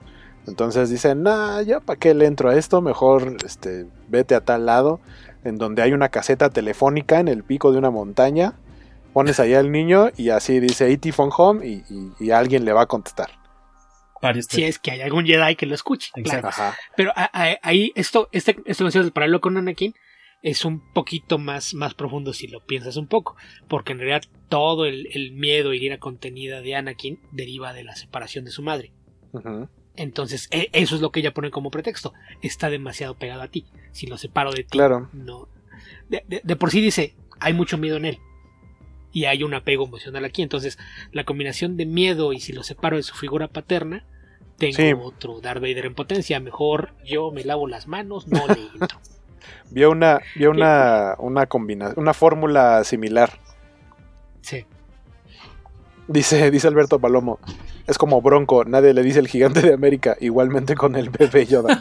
Pero según yo, según yo ya recuperaron y ahora sí ya son Bronco, pero durante mucho tiempo fueron gigante de América porque el, el- el que se quedó con el nombre eh, oficialmente no los dejaba.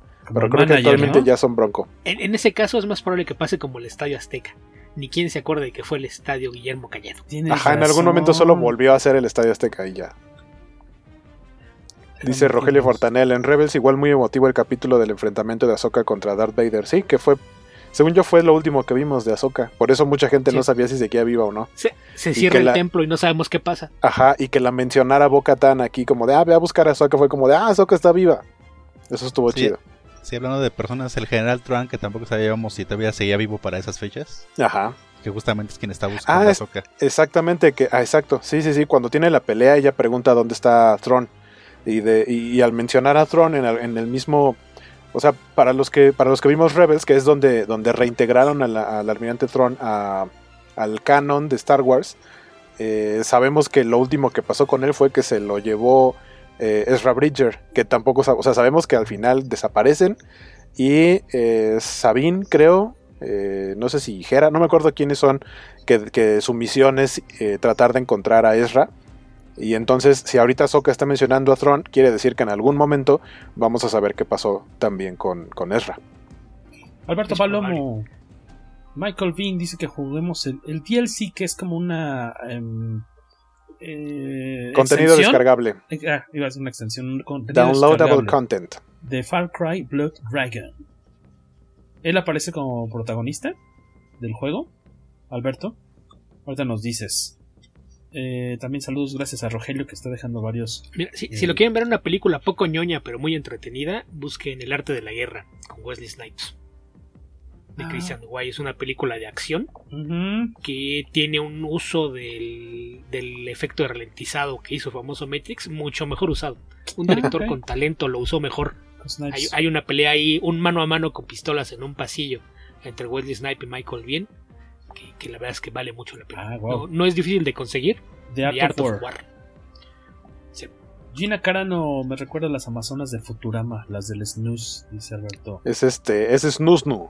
Las del sí. Snooze, no, las de Sí, muerte es lo- por es- eso, eso platicábamos, que, que sí, de, miren, Gina Carano, o sea, es que hay mucha gente que dice, pues es que, o sea, sí, a lo mejor puede caerle mal a alguien, pero muchos, muchos, muchos me estaban diciendo en mi stream de Twitch y en un programa que tuvimos de, justo sobre Mandalorian que, este, así de, pues que me mate, o sea, que me mate de un abrazo, o muerte por Snusnu, que es lo que decíamos hace rato, y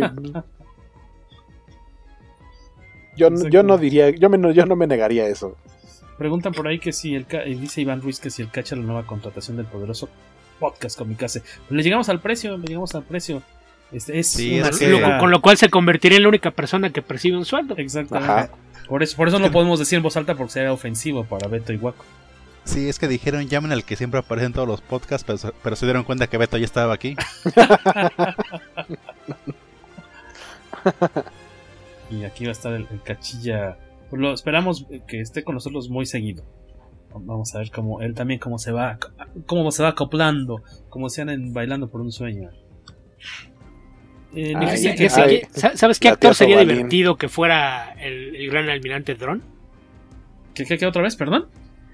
¿Qué actor sería divertido que fuera el gran almirante Tron? Mix Maddelson. Bruce Boxleitner. ¿Quién es Bruce Boxleitner? ¿Quién es? Tron. Ah, la de Tron que fuera Tron estaría muy buen, buen ¿Quién es Mix Maddelson, Jorge? Mix Maddelson. ¿Es, es, es Mix? ¿O le estoy cambiando el nombre? Nah, es estás cambiando el nombre. No, no le atinaste a ninguno de los mi, dos. Es mi, este, no, no, le atinaste ¿no? ni a Lars Mats, ni a Mats. Dirigida por el señor Spielbergo. Spielbergo, es Mix Maddelson. El, el, el, como el Bruce Lee y Bruce Law que había en los años 70, estas copias baratas de Bruce Lee. O Gary Bobbins y, el pat y Ricky Gary Mouse, Bobbins. el pato Ronald. Exactamente.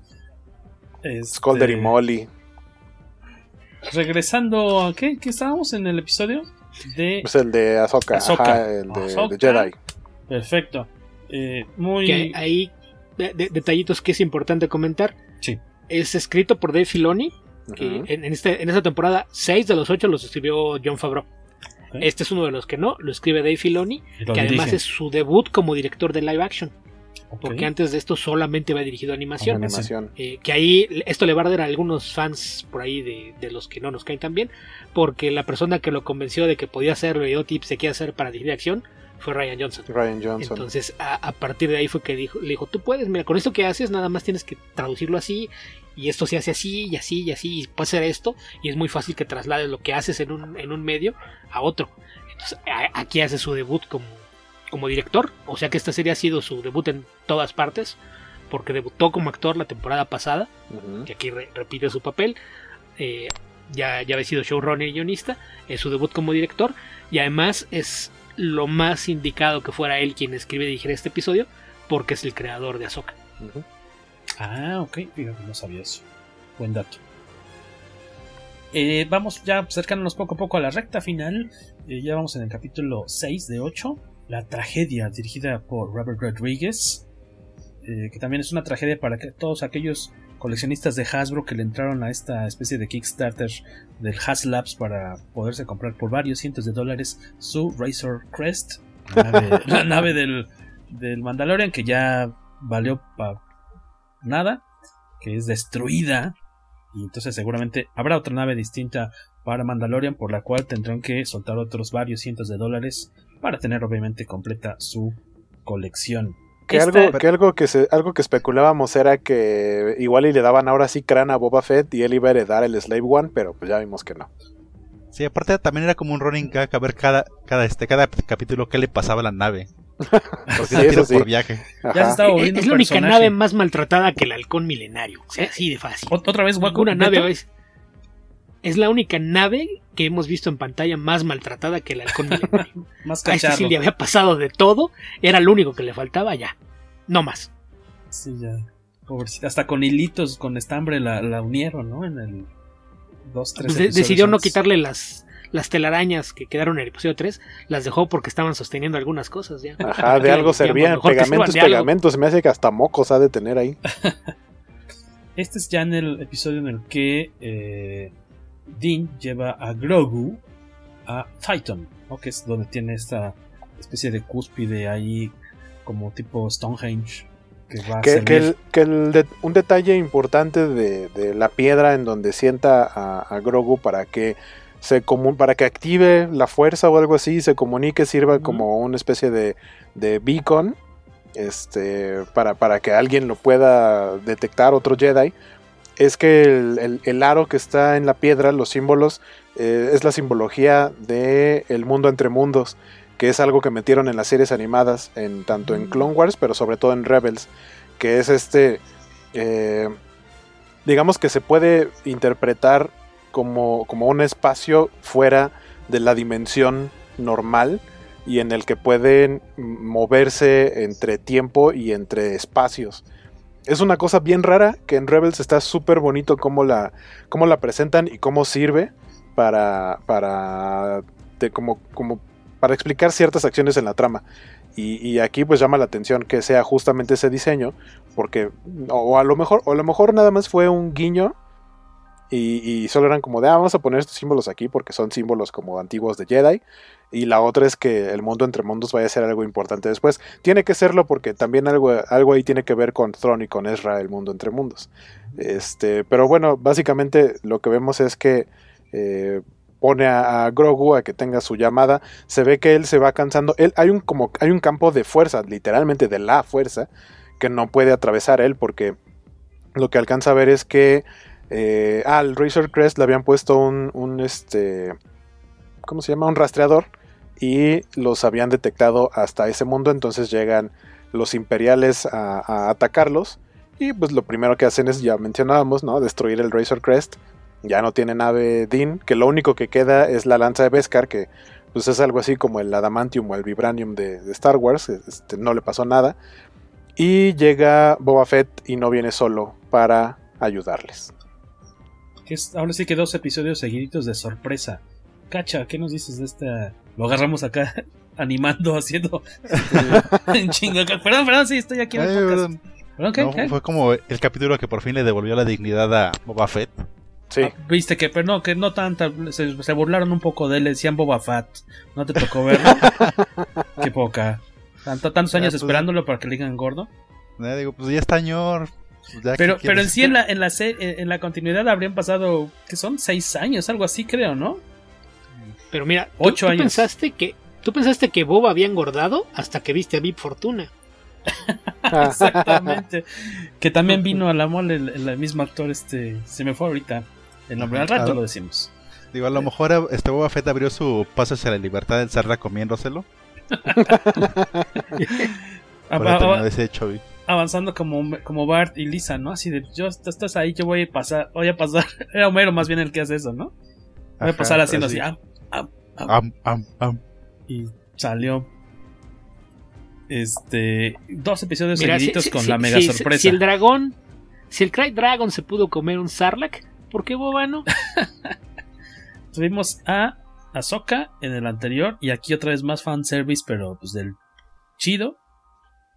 Eh, que aparte la cosa es, aparece Boba Fett y dices, uy, pues va a salir un ratito nada más y tan tan y no lo volvemos a ver. ¿Y cuál? Que al final dice, no, pues nosotros nos comprometemos acá. Te vamos a ayudar a conseguir, a encontrar ese chamaco. Y dices, no manches, va a haber otro episodio en el que van a salir juntos. Y así ya se va como por los cielos la expectativa y la emoción de los capítulos de la serie. Creo que este es eh, tal vez de los más emotivos porque, o como vemos llegar a los, ¿cómo se llaman los troopers? Dark, Dark, troopers, Dark Troopers. Que llegan y se llevan al niño, no, no, entonces nos quedamos súper angustiados. Eh, ¿qué, ¿qué, más nos dices de este episodio, Cachita? ¿Qué sentiste cuando apareció Boba Fett? Digo, pues me, me, dio gusto, pero igual como dices tú, creí que al final del capítulo era bueno, te ayudamos, ya cumplimos, ahí te ves. Y de, pues, se destruyó mi nave, ah, lástima, ahí nos vemos. Y adiós. Pero no, el punto es que había, había hecho, habían hecho como esta, pues no juramento, sino como de te vamos a ayudar a que el niño esté a salvo y que al final respetaran eso. Sí, pero es algo, que, es algo que ya tienen los mandalorianos, ¿no? Porque igual, oh, este, este, lo que hace Dean es de cosa que digo, cosa que cumplo. Que lo ha hecho excepto bueno, lo empezó a romper su palabra con el bebé. Porque igual cuando regresando a la de Ahsoka, cuando aceptó el trato, yo pensé que de verdad iba a intentar matarla. Que le había llamado este la tentación de la, de la lanza. Pero al final no fue como nada más un bulo para poder acercarse a la Jedi. Por aquí nos mencionan algo, una, una referencia. Las mariposas azules. Con las que juguetea Grogu ya se vieron con Vader en los cómics. Lo mejor de este capítulo son las cargas sísmicas, dice. Ah, fantástico. Ah, ah, los del Slave One. Ajá, creo que había un episodio así que decía que esas mariposas azules representaban como la bondad de Vader. Todavía. Que le latió mucho cómo anunciaron la aparición de Boba cuando llega la Slave One. Yo también dije, ay chica, esa nave es como, dices, es como el modelo de Slave One. Mi duda era así de, eh, al menos por dos segundos. es Boba Fett o solamente es una nave y de repente tómala acá y, y lo ponen pues lo más ágil que lo hemos visto en pantalla, ¿no? Que lo, único que hacía antes era tener los bracitos cruzados en la panza y ahora en este episodio pues se ve que tiene una eh, maestría en el combate con o sin armas. No necesita blasters el señor, ¿no? Sí, ahora entiendes por qué era la guardia personal de, de Java de y no nada más ahí de adorno. Porque lo único que veías ahí era nada más mover la cabecita de... Lo saludaban y mover la cabecita y ya. Exacto.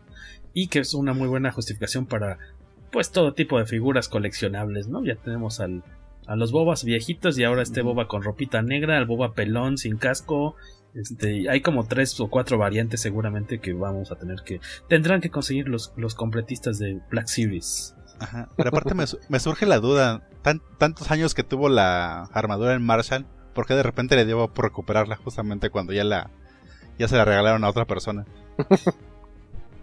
Eh, sí, eso sí. Nos dice Alberto Palomo, no le entendía su mensaje. Creo que dice que ya no se puede quedar.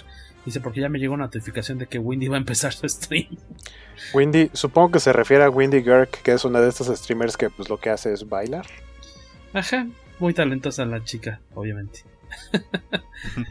este, pues ya te extrañamos, Alberto Palomo. Qué mal que te tuviste que ir. Pero gracias por haber pasado por estos rumbos. La plancha voladora, sí, muy emocionante. ¿A ti, Beto, qué te pareció este, este episodio? Este episodio yo creo que sirvió para dejar descansar el alma de muchos coleccionistas. Piensa en toda esa gente que tenía así sus figuras de acción y cuando alguien que no sabía nada de Star Wars les preguntaba por sus figuras siquiera, les preguntaba, ¿y este quién es? Ah, ese es Boba Fett. ¿Y qué hace? Uh, se ve cool.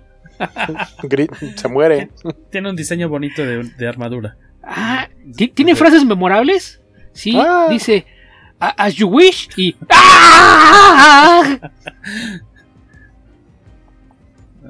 Melina le pueden decir, hace lo mismo que hace tu Darth Maul. tu capitana Fasma. Dice Alberto Palomo, no se crea, no se agüite, aquí estoy. Ah, muchas gracias, imagínate. Un ojo al gato y otro al garabato se me hace. lo que no sabes es que tiene, lo que no sabes es que tiene dos monitores. Y Adivina quién puso en mute. bueno, sí, no necesitas, puedes ponerle en mute seguro. Gracias por escucharnos y tener tus ojos fijos en otro, en otra parte. Partes. Y así termina el episodio de The Tragedy, que sí, nos puso ahí al borde de la butaca que no tenemos en casa, pero ahí en la orillita nos dejó con el, el alma en un hilo. Y llegamos en la orillita de la taza del baño. De lo, donde vean si ustedes. es que ahí lo estaban viendo en el celular. Exactamente. Si ahí les llega bien la, la señal, pues en la orilla de la taza del water. Y el penúltimo episodio de eh, dirigido por Rick Famuyiwa, eh, The Believer. Es en el que aparece de nueva cuenta este. Eh, pues que era villano, este mercenario, que es Mayfeld, que era un, Mayfeld. un ex eh, comando imperial, que él, él, es comediante, ¿no? ¿Cómo se llama este actor? Hace stand-up y demás. Bill Burr. Quise ver hace unos días acá en Netflix, hay un, un una sesión, un video de stand-up suyo. Mm, creo que no, todavía no le cacho a su humor, pero pues habrá quienes quieran saber un poquito más de él. Y él, ¿se acuerdan que él ya había aparecido en la primera temporada? Uh -huh. ¿No? Que es este comando que tiene aquí también unos unas pistolas instaladas aquí junto al hombro, ¿no? Como tipo Predator. Uh -huh. Y aquí lo que hace este el Mandalorian es pedir, eh, más bien, eh, pues se ve ayudado por este cuate para eh, pues una misión también secreta. Por ahí decía alguien, me, causó gracia en Facebook o en Twitter, alguien que decía que Mandalorian era como un personaje de... que de repente parecía como misiones de Grand Theft Auto en las que tú tienes que hacer tal cosa, pero eh, de repente alguien en la calle le roban la, la, cartera y te piden ayuda y te desvía porque alguien le pidió ayuda y se olvida de su misión principal que es cuidar al niño, llevarlo a cierto punto, de X a Y y se desplaza y hace otra cosa, se le olvida la seguridad del niño y va, va, se entretiene con otras cosillas. Este episodio, más o menos de qué va, Guaquito. Pues básicamente eh, él sabe que se lo, o sea, lo que necesita saber es en dónde tienen al niño. Y lo que hace es este. Ah, bueno, vimos que le, le canta a tiro, ¿no? En, en, el episodio anterior es, creo, al final, en donde le canta el tiro a, a de frente. Ah, claro, le, le como manda holograma, el, ¿no? Le manda un, un holograma, ajá. A Moff. Este, a Moff Gideon. Pero aparte le dice el mismo discurso que Moff le que dijo le a él. Moff Gideon le dijo a él, ajá. En, la el- primera en el- temporada. En la primera temporada. Este, que básicamente le, le aplica una, este, de, ¿cómo, cómo se llama? La- las de Liam Neeson. Voy a encontrarte y voy a matarte. Es algo así. Pero, ¿No pero bueno, el, el punto es que él necesita saber en dónde está el niño y eh, la manera que, que intenta descubrir eso, eh, le pide ayuda a Cara Dune, que ahora es una Marshall, para sacar de la cárcel, de la prisión, a este cuate, a Mayfeld, eh, para poder infiltrarse en una base imperial y poder ahí extraer la información de dónde tienen al niño. De eso se trata básicamente. ¿No te, no te tocó ver el meme de, de este episodio? Bueno, el anterior episodio en el que se le aparece como pues, holograma ahí a, al Moff. No es Moff, ¿verdad? No estoy cambiando. Al villano de la Moff, serie. Moff Gideon. A Moff Gideon y le dice: Tú no sabes qué tan importante es este niño, ¿eh? yo voy a ir y a ver cómo nos toca. No te tocó ver lo que. el meme de Moff Gideon. Yo nomás estoy diciendo que estoy organizando una rifa de vergazos y tú compraste todos los boletos. No te tocó verlo. Así estaba muy bueno. Ahora con lo que tiene que tener cuidado Giancarlo Esposito es que no lo vayan a, a querer encasillar como pedófilo. ¿Por qué? Pues aquí está obsesionado con Grogu y en Con The un Boys está obsesionado con el hijo de Homelander. Eh, eh, en, ah, en The, en The Boys. En The Boys. Sale en la segunda temporada. Yo no la he podido ver. Eh, No sale- tengo Amazon. sale ¿Querías- desde la primera. Querías que hiciéramos un programa al respecto, va. No tengo Amazon, soy. Sale desde la primera. ¿De qué estás hablando? No De me Cedar, acuerdo el- del niño de. No recordaba que CEO tuviera un de hijo. Boat.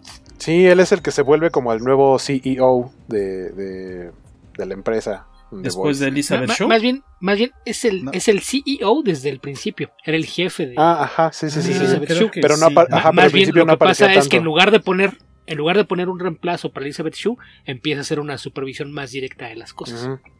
Mandalorian presenta un nuevo diseño de Boba Hasbro. Hoy se come. Dice. Ah, pues es que eh, repara su armadura. Y ahora ya no tiene. Como siempre la hemos ubicado llena así como de blasterazos y, y toda despintada. Sí, no, ahora ya está con un acabado mate. Mira, le, le- le pintadita. hicieron eh, trabajo de pintura, pero no de hojalatería, porque la Ujú. huella de la cabeza todavía la tiene. Próxim- próximamente en tu juguetrón más cercano. Em, este, este episodio eh, es el de The Believer, dijimos, ¿no? Es el penúltimo episodio. Qué bonito, qué bonito. Que van, van los dos a. Se hacen pasar por. Por troopers. troopers, Secuestran un camión que transporta. Ridonio. Es, es, es un, es mineral, es, es gas Rido- el ridonio, según yo, es un gas, eh, pero es altamente explosivo. explosivo. Explosivo. El, el ridonio es un, es un elemento que se menciona bastante en diferentes épocas, en diferentes películas y series de, de Star Wars. Eh, en Clone Wars salió, creo que en Rebels también lo mencionan en algún momento. Este, entonces es bonito que, que- exista dentro del lore como este mismo tipo de cosas. En Clone Wars hay un capítulo, como un arco más bien muy divertido, eh, protagonizado por puros droides, en donde digamos que no el protagonista, pero sí de los principales es Artu, porque es como un comando secreto de droides que van a tratar de, de conseguir información, infiltrarse en las naves del imperio, y resulta que lo que encuentran es una, es una nave eh, eh, de la República, pero en donde están, o sea, la van a meter como infiltrada a una reunión de gente importante de la República y los separatistas la cargan totalmente de ridonio. Y lo que van a hacer es mandar la nave que se estrelle y que explote todo y mataría prácticamente a todo el Consejo Jedi y a un chorro de senadores y así. Y los droides son los que se encargan de, de evitar eso, específicamente Artu. De hecho, prácticamente en ese capítulo Artu se muere y lo reviven porque queda hecho así chatarra. Y, y justamente el elemento que llevan en esa nave es Ridonio, el mismo elemento que van cargando este, lo- los troopers que, que terminan secuestrando. La clásica, porque al parecer los troopers sirven para eso, para que los golpeen y les quiten su armadura y te puedas disfrazar de ellos. E- e- Es un clásico de la fantasía y ficción, los guardias. Los guardias son desechables y la forma más fácil de entrar a cualquier lugar es noquear a un par de guardias y hacerte con sus vestuarios. Reemplazarlos Ese- ese es un meterte. clásico. Y, y el ridonio, para que lo entiendan, es como nitroglicerina en esteroides. Ajá, no, no, no, se puede calentar mucho, no se debe de agitar, no lo puedes tirar, no le puedes pegar, es delicado. Delicado y explosivo, es nitroglicerina en esteroides. Saludos, por cierto, a Carlos Hernández, nuestro amigo de Sector Comics, que anda también viendo la transmisión en Facebook. Y a Felipe Moisés García. Felipe Moisés es de eh, parte de los chicos de Jojo y Momo, pareja nerd, también un, una plataforma, canal de YouTube y demás este, cuestiones noticiosas de cine y series que solemos toparnos luego en, en premiers de, de, prensa. Un gustazo hoy. Eh, por aquí nos comentaban a ah, que dice Palomo que, o sea, que al Mandalorian cuando ve el transporte lo que no, lo vamos a leer en voz alta porque nos están muriendo. No, pero ya lo pusiste en ya la lo pantalla puse, pero no para lo que dije lo en lea todo el mundo. Es para proteger los oídos casos de nuestros podescuchas. Ok. Este o, fue o mi- sea que una persona con dificultad auditiva de todos modos se friega porque ya no la protegiste.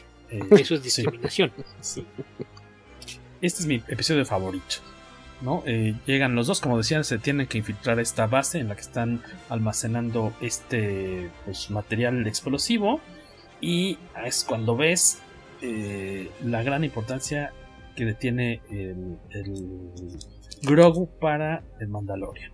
A, a mí, yo no me lo esperaba, me sorprendió mucho cuando se tiene que quitar el casco. Que eso, porque- o sea, está, está padre, está bonito porque, o sea, se lo va diciendo Mayfield en el Porque no se camino. lo quita, ni, si- ni se Le lo dice quita como- por la chica que le coquetea en la primera temporada que le dice, quédate aquí, va- me gusta, vamos a vivir juntos, aquí puedes estar con tu chavito, ¿no? Vente, vente con la bendición, vamos a estar, vamos a ser una familia. Y, Aquí, y- le- aquí les damos de comer. ajá, y ni siquiera por ella se quita el casco, ¿no?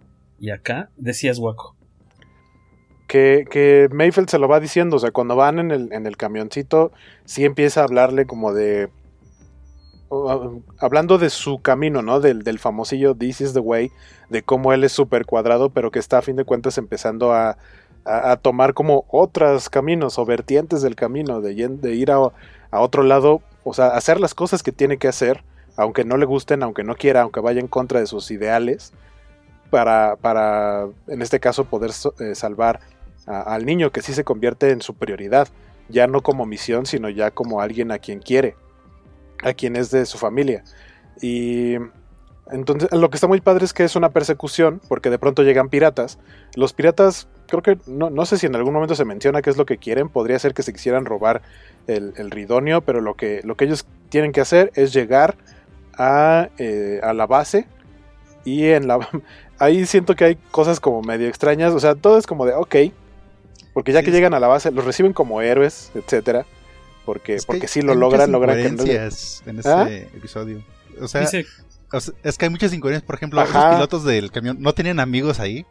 Por ejemplo, hoy le, to- hoy le tocó a Rodríguez este, ser el chofer de ese camión. ¿Quién es ese tipo que se bajó? Ajá, sí, de, no, ajá, no, no, no tenía que haber llegado además- Rodríguez. Sí, siempre te han mostrado que lo, lo que más le castiga a un Stormtrooper es que dé cualquier seña de individualidad. Este idiota se quita el casco y, y se baja sin el casco, anda sin el casco y nadie le dice nada. Sí, ahí hice un error. Sí, es, o sea, entiendo, eso, eso funciona como para eh, que Mayfield le está diciendo, a- está indicando que eh, Dean se tiene que quitar el casco en algún momento. Funciona así en la trama, pero no funciona al tener a un solo tipo, a un solo trooper sin el casco. Si hubiera más sin el casco, como de, ah, estamos en la hora del lunch, en la hora del recreo y ahorita sí nos quitamos los cascos, pero no, todos traen cascos. Sí. Y, y- y llegan a- a- al lugar así de, bueno, ya estamos en la base, ya nos felicitaron, a donde tenemos que ir, eh, la, la terminal en donde sabemos que podemos extraer los datos que necesitamos, está adentro como de una como cafetería, en donde los únicos que no traen casco son los que no son troopers, o sea, los, eh, los de rango más, más alto. Y, dice Mayfield, es que no puedo pasar porque ese que está ahí me puede ubicar porque yo formé parte de su, de su equipo. Entonces si me ubica va a decir qué onda contigo y, y se va a caer la misión. Entonces la única manera es que entre Dean y se supone que la terminal lo que, lo que se requiere para poder activarla y extraer la información necesita usar reconocimiento facial. Ahí la pregunta es, ¿cualquier persona? O sea, porque Dean estamos de acuerdo que no está en la base de datos del imperio. Es como cualquier, o sea, es como, por ahí leía Mira, que, que suena como es- es a que el, el no soy un robot. eso- el eso no soy un que robot con- que te pone en las páginas de internet. Con que tengas cara. Con que tengas cara te escanea, ok, no eres un ¿Cuántos robot. semáforos ves en esta? Ah, exactamente, ajá, así de, eh, selecciona todas las imágenes que tienen bicicletas. Es algo así. Es que yo, yo creo que es más con esta idea de que nadie ve a los troopers como personas. Entonces no, no es tanto que estés en mis bases de datos. Es nada más como aquí ni siquiera les tomamos huellas digitales ni las caras porque no nos importa lo que hay debajo de los cascos. Entonces lo único que quiero es ver que no estés en ninguna base de datos de la República, que no seas un oficial de la República Mm. o un delincuente buscado. Claro. Si no estás en ninguna base de datos, asumo que eres uno de los extras que tengo en mis, debajo de los cascos de mis troopers. Claro, claro. Esa es la parte con, donde sí se, se podría justificar. Pero sí, la, la forma en la que está construido lo deja demasiado abierto a interpretación. Dice, y a final de cuentas ni los reconoce el, ofi- el oficial, dice Fortanel. Se, Rogelio se- se aires de grandeza. Ah, estabas ahí, tú eres uno de los 4000 que mandé como carne de cañón. Que dentro, que dentro de todo, dentro de todo esto, viene, o sea, viene la escena que, menciona ahorita Lobo Negro, dice, la práctica en la mesa donde mata al imperial es como la del padrino, con Michael Corleone, el policía y el gángster. Que se viene una, una, una secuencia llena de tensión todo el tiempo. Porque, ve, o sea, siempre hemos visto a Dean, salvo ciertas situaciones, pero es como un tipo muy seguro, que sabes que lo puede con todo prácticamente pero se encuentra expuesto porque una, no trae el casco, dos, no se sabe comportar como trooper ni dar la información que le están preguntando, porque le piden, primero, pareciera que le están preguntando como su, su número, como de, él no entiende como qué es y tiene que llegar a salvarlo Mayfeld y afortunadamente, como, como dicen, dice Rogelio, el oficial no lo reconoce, afortunadamente, o sea, tan así, eh, como decía Beto, que es como de carne de cañón, que los oficiales no, no les da igual quiénes son los troopers, o sea, quiénes están bajo su mando. Entonces él sí tiene, o sea, sabe cómo reaccionar ante un oficial, le da números que sí funcionan, le da justificaciones que funcionan para que se come el cuento y es como de, ok, ya lo logramos. Y ya se van a ir y él así de, no, ¿saben qué? Vengan para acá, vamos a, vamos a brindar. Y esa secuencia es súper, eh, es muy tensa, pues obviamente para que no los descubran, pero también por todo lo que mencionan. Y volvemos a lo que platicábamos al inicio de meter cositas, detallitos, que si no las ubicas no hay bronca, pero si las ubicas dices, ah, todo está entrelazado. Porque menciona eh, la Operación Cinder, que la Operación Cinder eh, apareció en el juego el Battlefront 2, que es una operación que tenía eh, ordenada, es una orden del, del emperador para que en el momento en el que él muriera se activaran unos dispositivos que disparan unos rayos a, no sé si es algún planeta en específico o a más de uno, pero lo que hacen es como, eh, en términos prácticos y rápidos, es como hiperacelerar el calentamiento global y destruir eh, prácticamente el planeta. Y el punto es que ahí, le, eh, o sea, Mayfeld está muy enojado porque, o sea, él- él- le tocó estar ahí y decir, oiga, pero es que si destruye esto, no solo es la gente que está aquí, no solo son los enemigos, sino también nosotros mismos, o sea, nuestra misma gente. Y los oficiales dicen, no me importa, hazlo, o sea, son como, como carne de cañón, no nos importa. Que ese es el odio que le tiene Mayfeld a, los imperiales, y eso incrementa la tensión y provoca que termine eh, matando a sangre fría al oficial. Y obviamente que se armen los blasterazos. ¿Qué más quieren comentar de este episodio? A mí, yo creo que sí fue mi, mi favorito, probablemente. Porque aparte es, es uno donde lucen todos los personajes que tienes a cuadro, ¿no? Todo el mundo está haciendo algo. O sea, ti- tienes a, las dos mujeres badass armadas con rifles, cuidando todo desde el exterior y ellos dentro. Lo que menciona Waco de, de que parece inseguro. La, la otra parte es que creo que en este episodio te muestra un poquito la sobredependencia que de repente tiene de la armadura, ¿no? No, no- sé en qué otro episodio en algún momento dice, no, pues es que va a pasar esto. "Ah, no sé, yo soy el que trae la armadura de Beskar, tú sabrás. Y ahí no la trae. Y esta escena eh, donde están sentados en la mesa y que se empiezan a calentar los ánimos y le empieza a reclamar a su ex superior, ¿no? Al comandante oficial, no sé qué sea. Así, oiga, pero usted se pasaron de lanza, ¿no? Y con las familias de estos, así no importa lo que les pasó. No, pues son héroes de la república, del imperio y demás. Y como volteé a verlo desde Dean, así como de, cállate, Capulín, así como, ay, así, le echa ojitos de así, wow, es güey, así de, la estás, re- estás regando el tepache. Está muy padre esa atención que mencionaban. Este, digo, a mí me encantó la parte en la que se quita el casco. Jamás creí que lo iba a ver sin casco en la, en la serie. Dices, pues sí, es que ahí está mostrando que es- Desde el final de la primera temporada, como que no. se lo quitó al final de la primera temporada, pero que se le viera la cara. Sí, claro. pero frente No al me robot. acuerdo. Ante ¿Perdón, el otra robot, ajá.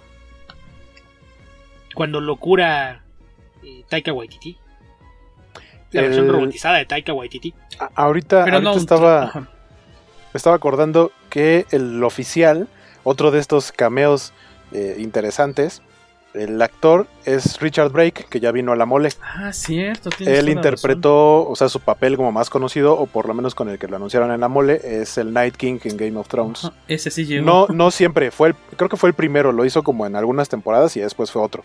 Pero digamos razón. que el que se hizo famoso por los memes en donde sale bailando y así, es Richard Brake y él es el, el oficial.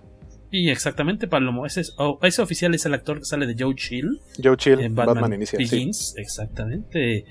Un, no premio para Alberto Palomo. Sí, sí, Además, este episodio tiene la muerte más injusta de la temporada. Ah, el el pobre trooper que iba el por del su lunch. lonche. Pobrecito.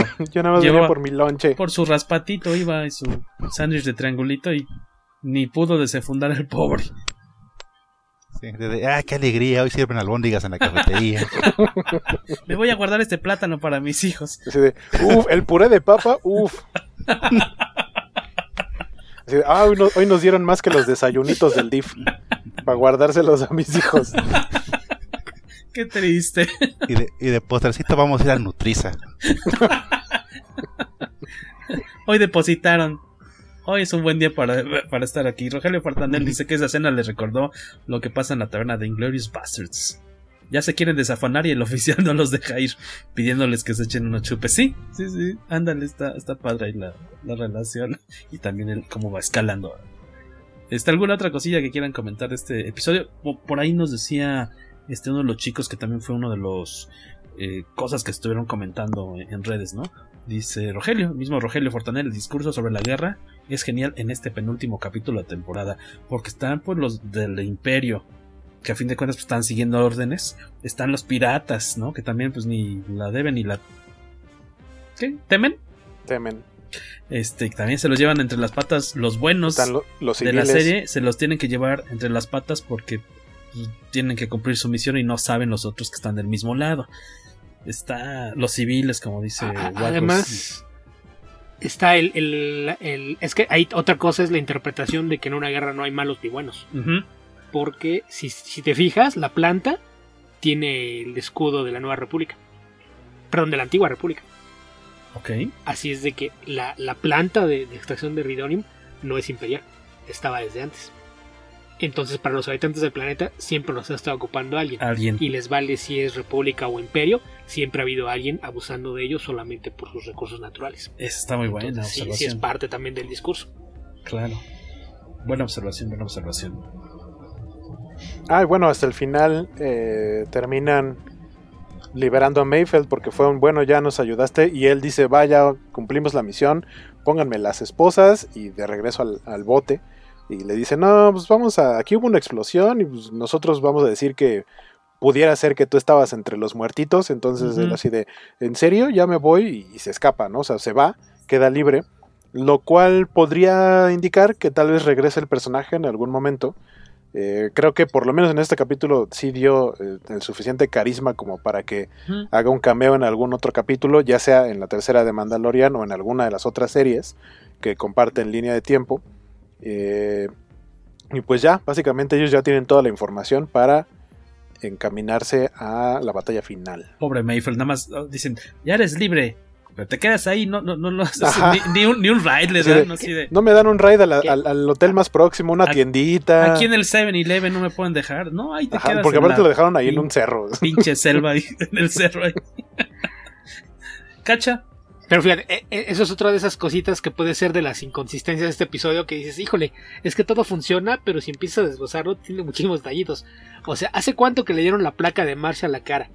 Y lo primero que hace es ir y sacar a un prisionero de, A un reo. de, de- de trabajos forzados, o sea, que ni siquiera es un prisionero de bajo nivel. Y se lo lleva. Y luego va a regresar con la idea, híjole, es que ¿qué creen? me lo llevé a otra misión y se me murió. Es, es una irresponsable. Sí, ahí me- ya me puede, puede, su- puede armar su historia. Puede armar su historia después, ¿no? Porque ya al final puede decir, ah, no, pues es que lo traje porque él me pidió información para llegar hasta Moff Gideon, entonces atrapé a este güey. Perdí al otro, pero atrapé a este. como el jefe Gorgory. Si alguien pregunta, lo mata a golpes. sí, algo así. Ajá. Digo, a mí me conflictó un poco como su acto de, su arco de redención, porque en el capítulo donde aparece por primera vez es como el más desgraciado del grupo. Sí. Incluso él, él, busca matar a los a los de la nave con tal de salir salir de ahí bien librado. A lo mejor ya lo ablandaron en, en el campo de concentración este de, de trabajos forzados. Por sí, las regaderas de prisión. Exacto. las regaderas, ajá. Tienes que portarte mejor. Y así llegamos al último capítulo, que es eh, dirigido por Peyton Reed, que es The Rescue, que yo no creí que, o sea, yo pensé que de plano era muy, estaba aspirando a demasiado, abriendo la boca además el nombre de este, el título de este capítulo, dije, nah, ¿cuál The Rescue? Se van a quedar, van a dar tres pasos, porque era mucho lo que tenían que hacer para mí, para que en verdad lograran, este, tener liberado a Baby Yoda. ¿Y cuál? ¿De, ¿de qué estás hora? hablando? Mando, Mando, Boba, Ming-Na Wen y tres mandalorianos. Fennec Shand. O sea. O Mulan también. Que además es. también. Chun-Li. Chun-Li, ajá. que, que, que, aparte creo que es la persona más grande en todo el elenco, ¿no? Pues no parece. ¿Quién? ¿Ming-Na Wen? Sí, creo que sí. Sí, Ming-Na Wen tiene 57 años de edad. No, no parece. Entonces por, probablemente solamente Carl Weathers y Michael Biehn sean más grandes. Yo creo que sí, nada más ellos. ¿Qué, ¿Quién nos comentaba que Carl Weathers... Probablemente ahí se va con Temuera Morrison. ¿Otra vez, perdón? A lo mejor ahí se va con Temuera Morrison, que también ah, ya, ya, ya. 50 Ahorita que decías de Car Carl Weathers, sí. alguien nos me mencionaba así de, oye, se dieron cuenta que cuando Carl Weathers apareció por primera vez en Rocky como Apollo Creed tenía 28 años y era un pinche roperote gigantesco, 26, 28 años, algo así, estaba... Pues es que... No, uh, no sé qué les daban en esa, en esa época, que tenía la leche. Cresilac. De, de, deja de eso, la, la, de proteínas y suplementos que consumió de ahí a Depredador. Depredador también, sí, sí, sí.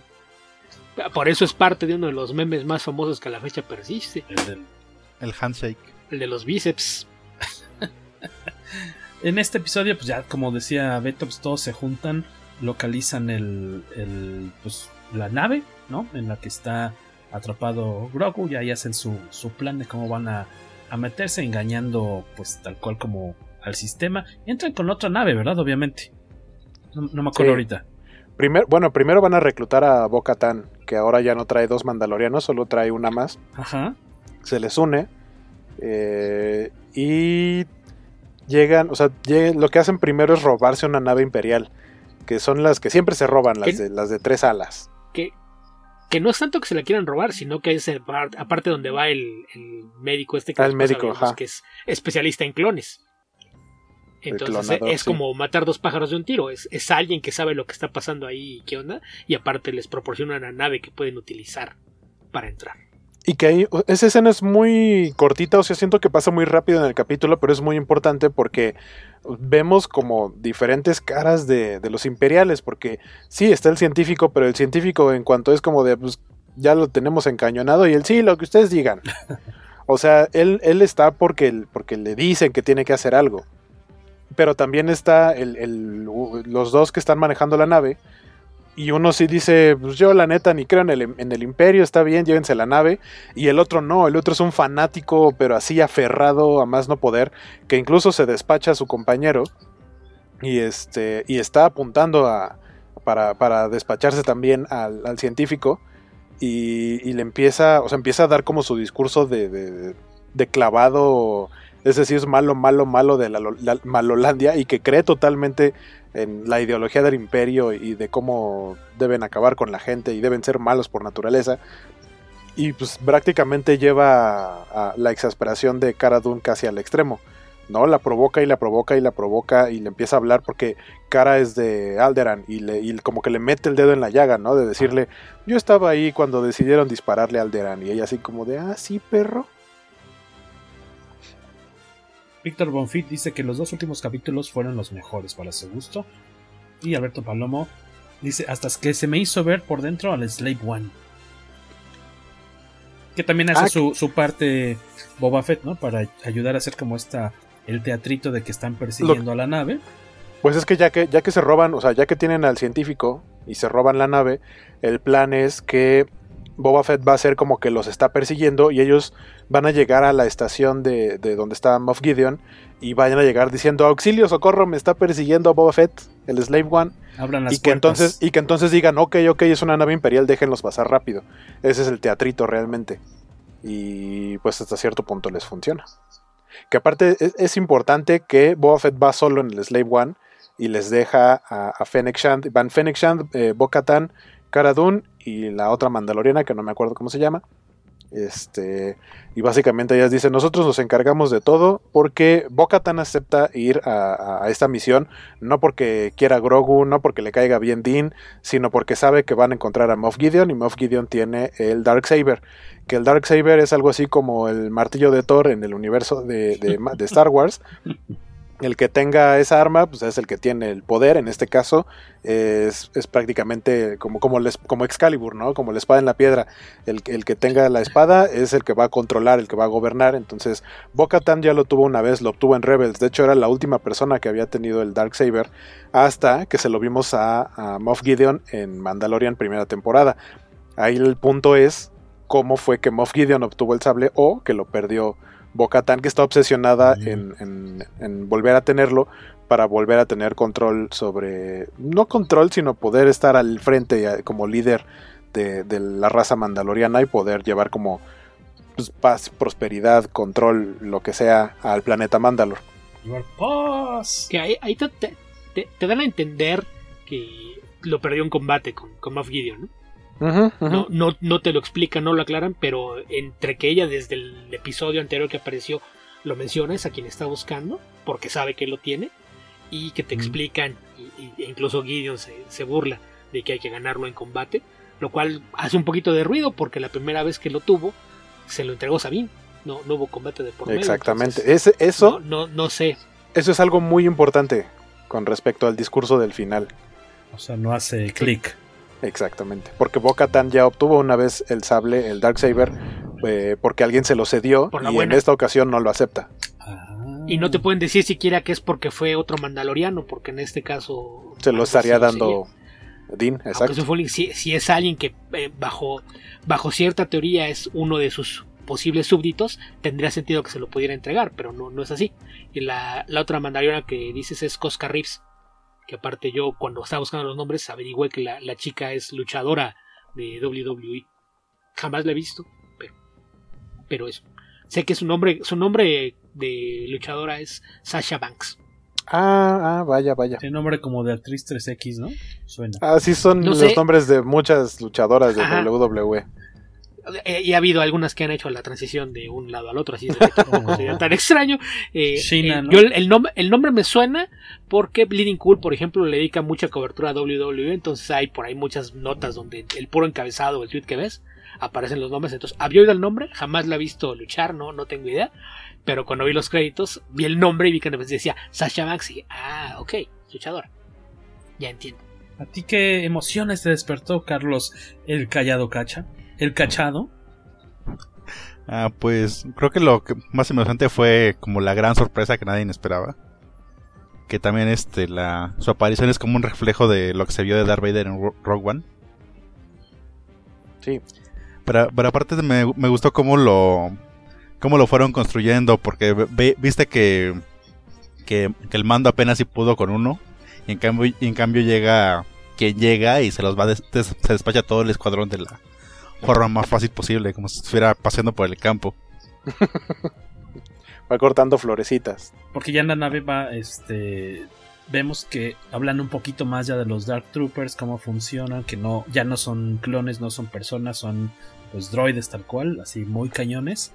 Y aparte muy macizos, no como los droides separatistas que vimos en, en, en, los, en las precuelas y en Clone Wars, sino que estos droides, pues, o sea, a lo mejor no están hechos de Beskar, pero sí de algún material muy cercano porque todo les rebota y nada sí, les sí, pasa. Sí, traen teflón sí. estos.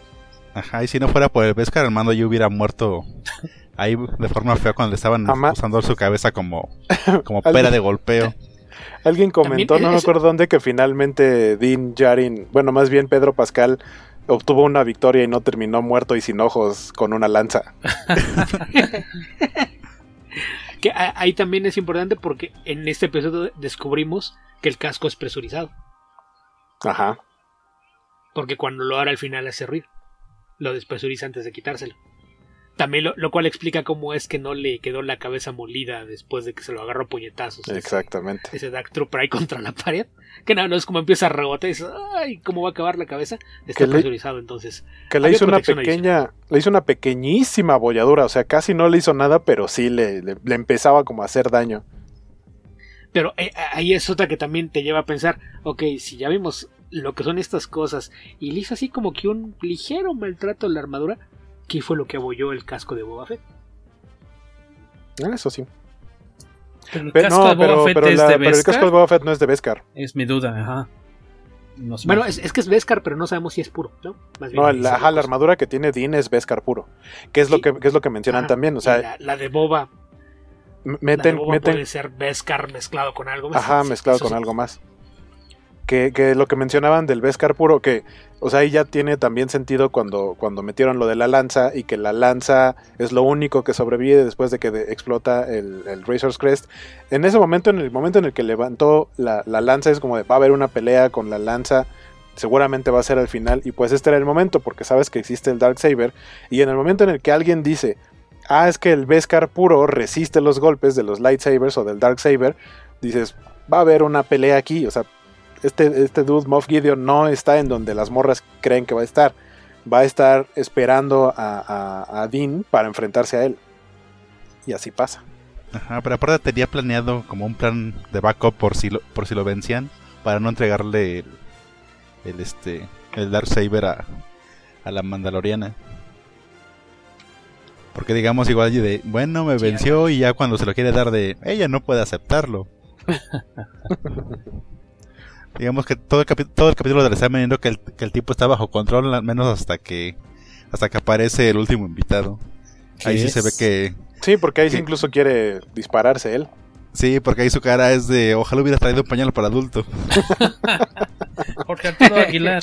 Jorge Arturo Aguilar dice que esa escena de la confrontación entre el Dark Trooper y el Mandalorian le recordó cuando agarran a golpes este el Hulkbuster ah, contra Hulk en Civil War. O al revés, más bien, ¿no? Hulk al Hulkbuster, ¿no?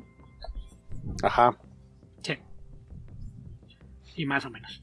La escena que mencionaba Kacha, que era como el reflejo de la de Darth Vader en, en Rogue One, creo que ni, ni siquiera es tanto que sea una alusión, sino que es hasta como el contrapunto, ¿no?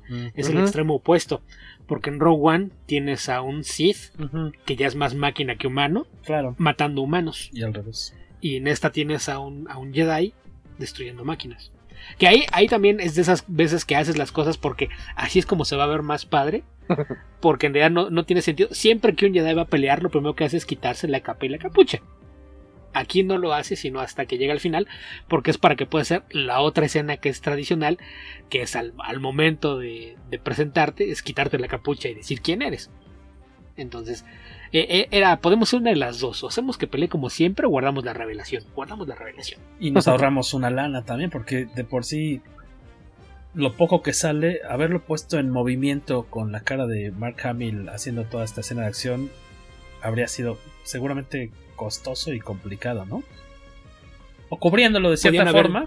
po- podrían, podrían haber llamado a Sebastian Stan para que Sí. fuera doble de cuerpo y nadie se hubiera dado cuenta de la diferencia. Claro. Salvo porque es más alto.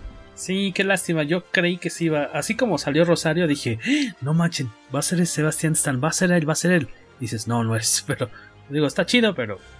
Dome Shack nos dice que Cat Bane es quien le hace esa holladura al casco de Boba. Pero es justamente porque no es Beskar puro, es lo que nos dice acá Dome Shep Rock. Y eh, este Cacha como que ha intentado evitar de- decir quién es el- este personaje sorpresa que, que se, Ah, bueno, se es le que cayeran los calzoncillos. an- antes de que lo mencionen, eh, se supone que parte del plan era, sabían que hay eh, Dark Troopers, pero los Dark Troopers se activan, o sea, para activarlos hay un lapso como de dos minutos. Entonces ellas dicen, la- No el grupo de chicas, dicen, no, pues nosotros nos vamos como a derrotar a todo lo demás. Y tú tienes que llegar a donde, donde se pueden activar los Dark Troopers y cerrar la compuerta, eh, más bien la puerta, y abrir la compuerta de donde están, la que da hacia el, hacia el espacio, para que ellos salgan volando y no se conviertan en un problema para todos, porque con uno solo iba a ser muy difícil, que de fin de cuentas es lo que pasa. Se me hizo muy Terminator esa escena, en la que así de ya los mandamos a todos a la goma, pero uno alcanza a abrir las puertas y ves que uno le cuesta mucho trabajo. Y después, este, ah bueno, ahí logra, este, pareciera que se da por vencido eh, Moff Gideon y le dice, no, no, no, yo ya hice lo que tenía que hacer con el niño, a ti es lo que te importa, este, llévatelo y ya tan, tan amigos o, o, o, tan pocos amigos como siempre. Y lo quiere agarrar este, por la espalda, lo quiere engañar, pero no le hace nada porque ves puro, entonces eh, ahí también como que te dan a entender que Moff Gideon estaba consciente de que en habilidades de pelea igual no estaba al nivel de, este mandaloriano. Entonces pues quería aprovechar a la mala y por la espalda, así como navajeando. y, y finalmente lo logra derrotar Dean logra rescatar a Grogu. Llegan al puente y ahí es donde ya llevan así preso y todo a, a, a, Moff Gideon. Pero resulta que los Dark Troopers pues vuelan y como son androides pues en el espacio no, o sea, no necesitan respirar, regresan y ahí está el escuadrón completito salvo el que destruyó Dean y pues ahora es a lo que se tienen que enfrentar y Gideon está seguro de que va a salir victorioso porque ¿quién va a poder derrotar a esos droides? Ahí tenemos un ruidillo al fondo, no sé de qué sea, creo que es con Beto.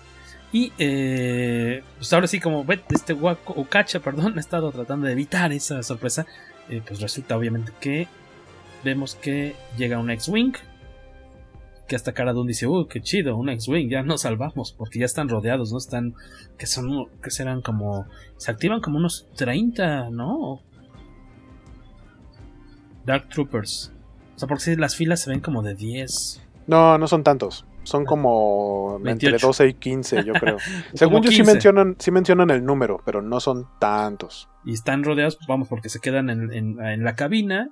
Está cerrada, pero llegan y empiezan a darle de puñetazos y dices, pues no hay salida de eso. Eh, porque al mismo tiempo ya viste que había a duras penas pudo con uno de ellos, este Dean. Y pues aparentemente eso va a tener un final triste cuando vemos pasar un X-Wing por la ventana. que incluso, que incluso Cara Dune se burla porque sí, de pronto dicen un X-Wing y ella, ajá, estamos salvados, un, un X-Wing. Ya estamos Pero del otro lado. no sé si vieron, ahorita que mencionabas memes, no sé si vieron el meme de, de la imagen de Joey Triviani. Que, decí, que dice un X-Wing y luego un X-Wing y así con los ojos abiertos. Exacto. Y eh, luego ahí juegan un poco, ¿no? Con el espectador en algunas poquitas tomas eh, en las que vemos que sí, efectivamente entró un Jedi, aparentemente alguien con capucha, pero la, en la transmisión, uno, no es a color de las cámaras de seguridad, no es a color y se ve como ahí medio corrompida, interrumpida, no sabemos por qué, pero se, se ve chafa, y entonces nada más ves que está ya empezando a repartir eh, algunos golpes y de repente, ¡fum! verde. Entonces ahí ya ustedes ya parece entonces ya bien, ya estaban completamente eh, seguros de que estábamos hablando de, de Luke. ¿En qué momento tú dijiste, Guaco, no manches, es Luke? Pues es que antes de que encienda el sable, sí se alcanza a ver su guante negro. Ahí fue cuando dije, y es Luke. Pero ya cuando o sea, lo vemos a color, La confirmación, dices... la confirmación es el sable verde. Pero ¿dónde se ve su guante? O sea, pero está en las cámaras de seguridad. Uh -huh. ¿No? Eh, sí, luego... hay, por ahí una, hay por ahí una toma en la que se alcanza a ver su mano y no es una, o sea, trae un guante negro. Sí, sí, sí. Y, y, se alcanza de repente ya la otra confirmación, como que es, es la hebilla también, ¿no? Muy Ajá, exacto, sí, sí, sí. Y dices, no manches, es Luke. ¿Tú, cachita? Bueno, yo empecé a sospechármelo cuando vi el X-Wing, porque es como la nave insignia. Luego, de luego. Claro. O sea, dijiste, sí, pero sí, como dice Waco, cuando se mostró el guante, uh -huh. creo que fue justamente cuando empezó a entrar los ascensores, fue cuando se le ve la escena, de, se le ve un poco el guante. Y sí, supuse que era, era este Luke. Y aparte me, me gustó que los movimientos de, de pelea igual eran los, los, movimientos de los Jedi de antes, como que se habían comido dos platos de pozole y no se mueven muy rápido. ¿Te, ¿Te, recordó un poquito como los movimientos de Qui-Gon Jinn? No, más bien como los de, de la trilogía original. De Peter, o sea, cuando veías, veías a Darth Vader y a Luke peleando, que se okay. movían así como muy lento a comparación de los de la nueva trilogía. Más como de medieval, tal vez. Más... Ajá, sí, igual ves en este, a Darth Vader que se mueve en Rogue One, que igual se mueve lento, pero igual es súper mortal contra sí. los, los menos, soldados, igual aquí. Menos acrobático. Y se mueve, se mueve lento pero mortal. ¿Me puedes poner mi cargador? Guiño, dice Waco. Este, y, y pues ya muy emocionante cuando vemos que coincide pues la capa, la- el guante, el, el cinturón, el tipo de eh, empuñadura es verde y, y es perico. Dices, no manches, es Luke Skywalker a- a- al 100%, ¿no? Sí, porque para ese momento ya nada más te faltaba que ahí trajera su estampita en el pecho de Hola, my name is Luke. Pero ya te había vendido totalmente que era este Jedi. Que, que justamente, o sea, porque ellos están viendo todo a través de las cámaras de vigilancia. Y en ese momento es en donde, como dirían en Dragon Ball, Moff Gideon sintió el verdadero terror. Porque él estaba muy seguro de eso. Cuando Dean llega y justamente trae el Darksaber, eh, para él es como de, ah, mira, traje el juguete que querías. Y Bo-Katan es como de, no, no, esto no está pasando, ¿por qué lo trae él? Y Moff Gideon se lo, se lo empieza a, a- a insinuar, ¿no? De, este, no, es que no se lo puedes dar así, como ves, es que ella lo tiene que ganar en duelo, en duelo a muerte, con cuchillos, y ya saben, ¿no? Duelo a Entonces, muerte con cuchillos. Duelo a muerte con cuchillos. ¿Qué querrá decir con duelo a muerte con cuchillos? Duelo a muerte con Darksaber. Ese, ¿Eso es del año pasado, del 2019, ese chiste, esa, todo ese desmadre del duelo a muerte? O sea, cuando Pues, se dio... se- Creo, que sí, creo que sí 18, es ¿verdad? 2019. Pero, pero bueno, eh, y ahí es lo que decíamos hace rato, que originalmente eh, Bo-Katan ya había aceptado el Darksaber de, de heredado y no ganado en una pelea por parte de Sabine en Rebels, y ahora tiene una situación similar y no lo acepta. Mm. Una parte sí es que le está insiste e insiste e insiste este Moff Gideon, pero también, o sea, yo supongo que algo a lo mejor pasó, podría ser que, que lo perdió de una mala manera y para ella eso haya querido decir que no lo ganó eh, de manera oficial o de manera honrosa y por eso no quiere volver a cometer el mismo error porque podría volver a tener el mismo destino de, de volver a perderlo. Mm. Creo que eso, eso podría ser. Eh, Yo, yo lo que me imagino es, es que más bien lo recibió la primera vez, entendiendo lo que significaba, pero no todo lo que implicaba. Y probablemente cuando lo perdió con Moff Gideon, Moff Gideon llega y le explica que la puede retar para pelear por el, sable y que si le gana se lo tiene que entregar. Que eso, eso sí pasa, eso sí pasa en, en Clone Wars y el que lo gana es este Darth Maul. Darth Maul mucho tiempo fue el que tenía el control sobre Mandalore porque tenía el Darksaber. Sí, a, a eso es a lo que me refiero. A lo mejor es que ella lo, lo recibió la primera vez pensando en, de todos modos yo soy la heredera. Si tengo el sable y me lo entregó uno de, de mis súbditos, no hay problema. Pero si es así, de, con todo el ritual, le voy a llegar, te voy a cantar tiro y te lo voy a ganar, la única forma de que lo recuperes, si lo perdiste públicamente, tienes que recuperar públicamente, o al menos que haya evidencia de que lo ganaste en combate. Sí, Es la, la única que, que a mí me parece que puede ser una explicación, porque de otro modo sí no se entiende, porque una vez lo aceptaste eh, pacíficamente y la segunda sí, sí decides que mejor sigues la tradición. Ay, perdón, este, este comentario com- tapa completamente a Waco. Dice Rogelio, fue genial ver a Luke en acción en plenitud como caballero Jedi completo, lo que siempre esperamos ver en pantalla, combatiendo con su máximo potencial con ese estilo combinado de técnicas, la de combate clásico del lado luminoso y medio del lado oscuro cuando comprime al último Darth Trooper. Eh, a ti, Betín, te, te desconectaste sin querer queriendo justamente cuando le estamos preguntando cuál fue su pues su tal cual, su impresión cuando ya vemos a, a lo que parece ser Luke y de repente sí es Luke y ya luego queda muy claro que es Luke. ¿Te, te gustó? ¿Te emocionó? ¿Parece? A ver, te, te han estado cantando toda la serie que tienen que juntar a Grogu con un Jedi. Manda un mensaje, sabes que no hay muchos Jedi, pero todos estamos seguros de que hay un Jedi que en ese momento está, Está vivo. vivo y operando y probablemente reclutando aprendices. Uno. ¿Sabes eso? ¿Sabes que es el capítulo final de la temporada? Llega un X-Wing y sigue sin saber quién viene a bordo. Nos Se baja alguien encapuchado del, del, X-Wing y prende un sable verde y te sigues preguntando quién es. No estás poniendo atención, Jorge. Nos estamos preguntando qué te causó a ti, amigo. ¿Te emocionó? ¿O te fue igual? Sí, no, no, no, no más de lo normal. O, o sea, creo que creo que estaba cantado. Que, que probablemente ese iba a ser el destino. Porque además te abre la puerta a explicar muchas cosas. Imagínate esa academia Jedi con un Ben Solo solo, inseguro, cabizbajo y un Grogu que lo esté fastiando todo el tiempo. Ahora entiendes a Kylo Ren. Que se coma sus huevitos, ¿no? Del, del desayuno. No, no sabes qué le hacía, pero, o sea, si has visto la forma en la que Grogu puede hacer cosas saquen de quicio a otros, Lo buleaba. imagínatelo atormentando a Kylo Ren en la Academia Jedi. o, o- o sea, el pobre Ben solo alucinaba a Grogu. Ahí, lo que nos faltó fue, fue alguien debía pensar cómo le va a hacer Grogu para cargar en hombros a Luke durante las sesiones de entrenamiento. No, no, no se le puede poner de mochila. Ah, yo tengo una imagen de eso, se las voy a mandar al WhatsApp. Digo, porque ya vimos que Luke sí se le trepó de mochilita a, a Daisy Ridley. Pero no, no creo que lo pueda hacer con, con Grogu. Ah, para- también nos comentan, pues sí, que el final de temporada de Mandalorian nos recuerda, dice Alberto Palomo, al final de los Gremlins, ¿no? Cuando llega el, pues este anciano a recoger al, eh, al Mogwai que fue mal utilizado y que pues dice, no, vénganos tu reino, yo sí sé cómo cuidarlo, lo voy a llevar a un lugar mejor. Sí, que lo que, lo que decían ahora- algunas personas es que por qué Luke no se presentó como normalmente lo haría. O sea, se quita ya la capucha y así de, ¿qué onda? Soy Luke Skywalker, caballero Jedi, mucho gusto, o maestro Jedi, mucho gusto, me voy a llevar a su chamaco. No, porque nada más dijo, tiene que ir, sí, ¿eres un Jedi? Sí.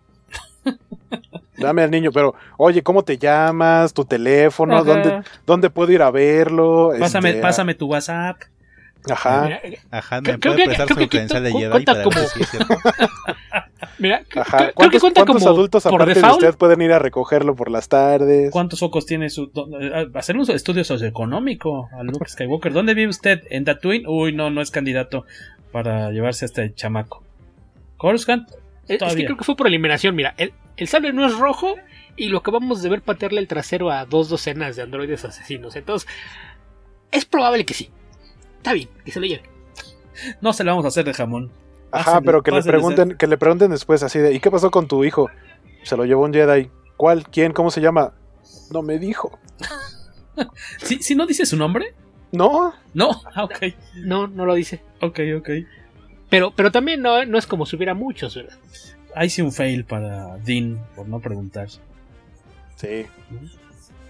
Al, al día siguiente, No, en, no, no lo en sé. las cajitas de leche de Banta, la fotito del, del Ah. niño niño perdido. No, a- alerta Amber. No, pero aparte me da risa cuando se lo entregan, porque sin música sería súper incómoda esa escena. Porque se le queda viendo a Grogu, Grogu se le queda viendo a Luke, se queda viendo un rato, después llega Artu, se le queda viendo, viendo otro rato, y después se va con ellos. Pero nadie, nadie Eh. dice nada durante ese rato. No, Ar- Artu sí. Artu sí y Grogu también, pero no sabes qué están diciendo. Ajá, Llega bueno, Artu, me- ¿qué? ¿Otro de estos? Y Artu, ¿qué? ¿No te acuerdas? El escuincle que andaba con tu dueño fue y mató a toda mi clase. Apenas si me sacaron a mí. Que, ahí, hay, un punto importante, la llegada de Artu, que me pareció muy inteligente que lo pusieran. Aparte de porque siempre va acompañando a, a Luke, o, o a los Skywalker en general. Este. Que Artu sí estaba durante el periodo en el que Grogu podría estar, este, e- era- fue aprendiz, fue uno de los younglings en el templo Jedi de Coruscant, entonces es muy, muy, muy probable que ya se conocieran, y Grogu, porque al principio le dice es que tiene, este, no quiere ir contigo, como que tiene miedo, yo creo que la, la- la presencia de Artu sí es como de, ay, yo conozco ese droide, y estaba conmigo cuando empezó mi entrenamiento, o algo así, y en probablemente sí hayan te, te platicado van a algo. decir que, que Artu fue parte del plan para sacar a Grogu del templo. Claro, es muy probable. Puede haber pasado. Ajá, O sí, sea, abrió la cabeza y ya- se metió. Ya alguna vez hemos hablado de, Ya no de sería que el primer enano que se meta dentro de Artu. lo- los agentes más grandes de la historia de la rebelión, alianza, nueva república a lo largo de las décadas que llevan son Artu y Chewbacca. Eh, ellos son los responsables de casi cualquier cosa, entonces probablemente Artu fue parte de la operación para sacar a Grogu del templo. Y probablemente Artu haya sido quien, si, si en algún momento llegamos a ver eso, rescate a Grogu de la destrucción del templo de Luke por Kylo Ren. Hay Es una. probable. un- un- así en el público tenemos una eh, guapísima mujer. La doctora Moore Hearstone, que, que me suena, me parece familiar su, su rostro. ¿Cuáles son sus pronósticos para lo que sigue? ¿Se encontrarán de nueva cuenta Dean el Mandalorian con Baby Yoda le dará su bolita en una escena muy emotiva y, y que nos va a hacer Mira, el, llorar hasta por la nariz. el, re- el reencuentro va a ser décadas después. Vas a tener un Grogu ya adulto que va a llegar al planeta de Omala y va a llegar preguntando por su padre. ¿Qué me Así, ¿Quién es usted y qué hace aquí? Me llamo, me llamo Grogu y vine a Mala porque me dijeron que aquí vivía mi padre, un tal Pedro Pascal. Pascal. Mira, Beto Calvo cerrando por lo alto este episodio. Muy bien, muy bien. Muy buen, muy buen humor. Gracias a la doctora Amor Hellstrom por pasar a, aquí a cautivarnos con sus bellos ojos. Este. ¿Creen que se encuentren de nuevo fuera del chiste de Beto Calvo? ¿Creen que volvamos? Ah, bueno, porque al final del episodio vemos que Boba Fett y su acompañante, siempre se me olvida su nombre, Fennec Shand. retoman a la fuerza, bueno, no lo retoman, toman control a la fuerza del palacio que era de Java, que ahora es de un muy cachetón papadón, este Bib Fortuna, que es Matthew Wood, voz del General Kenobi de, de Grievous. este Grievous. Aquí ap- aparece de nueva cuenta. Él hizo a Boba Fett en episodio 1. En, sí, episodio episodio 1. Y aquí lo vemos de nueva cuenta en el mismo rol. Que decían, ah, qué chido que aparece con su báculo de las figuritas de Kenner. Porque ese báculo tengo entendido que no lo utilizaba antes. Ahí es un guiño para los monitos de plástico. Y se lo despachan. Y tan tan llega Boba y se sienta.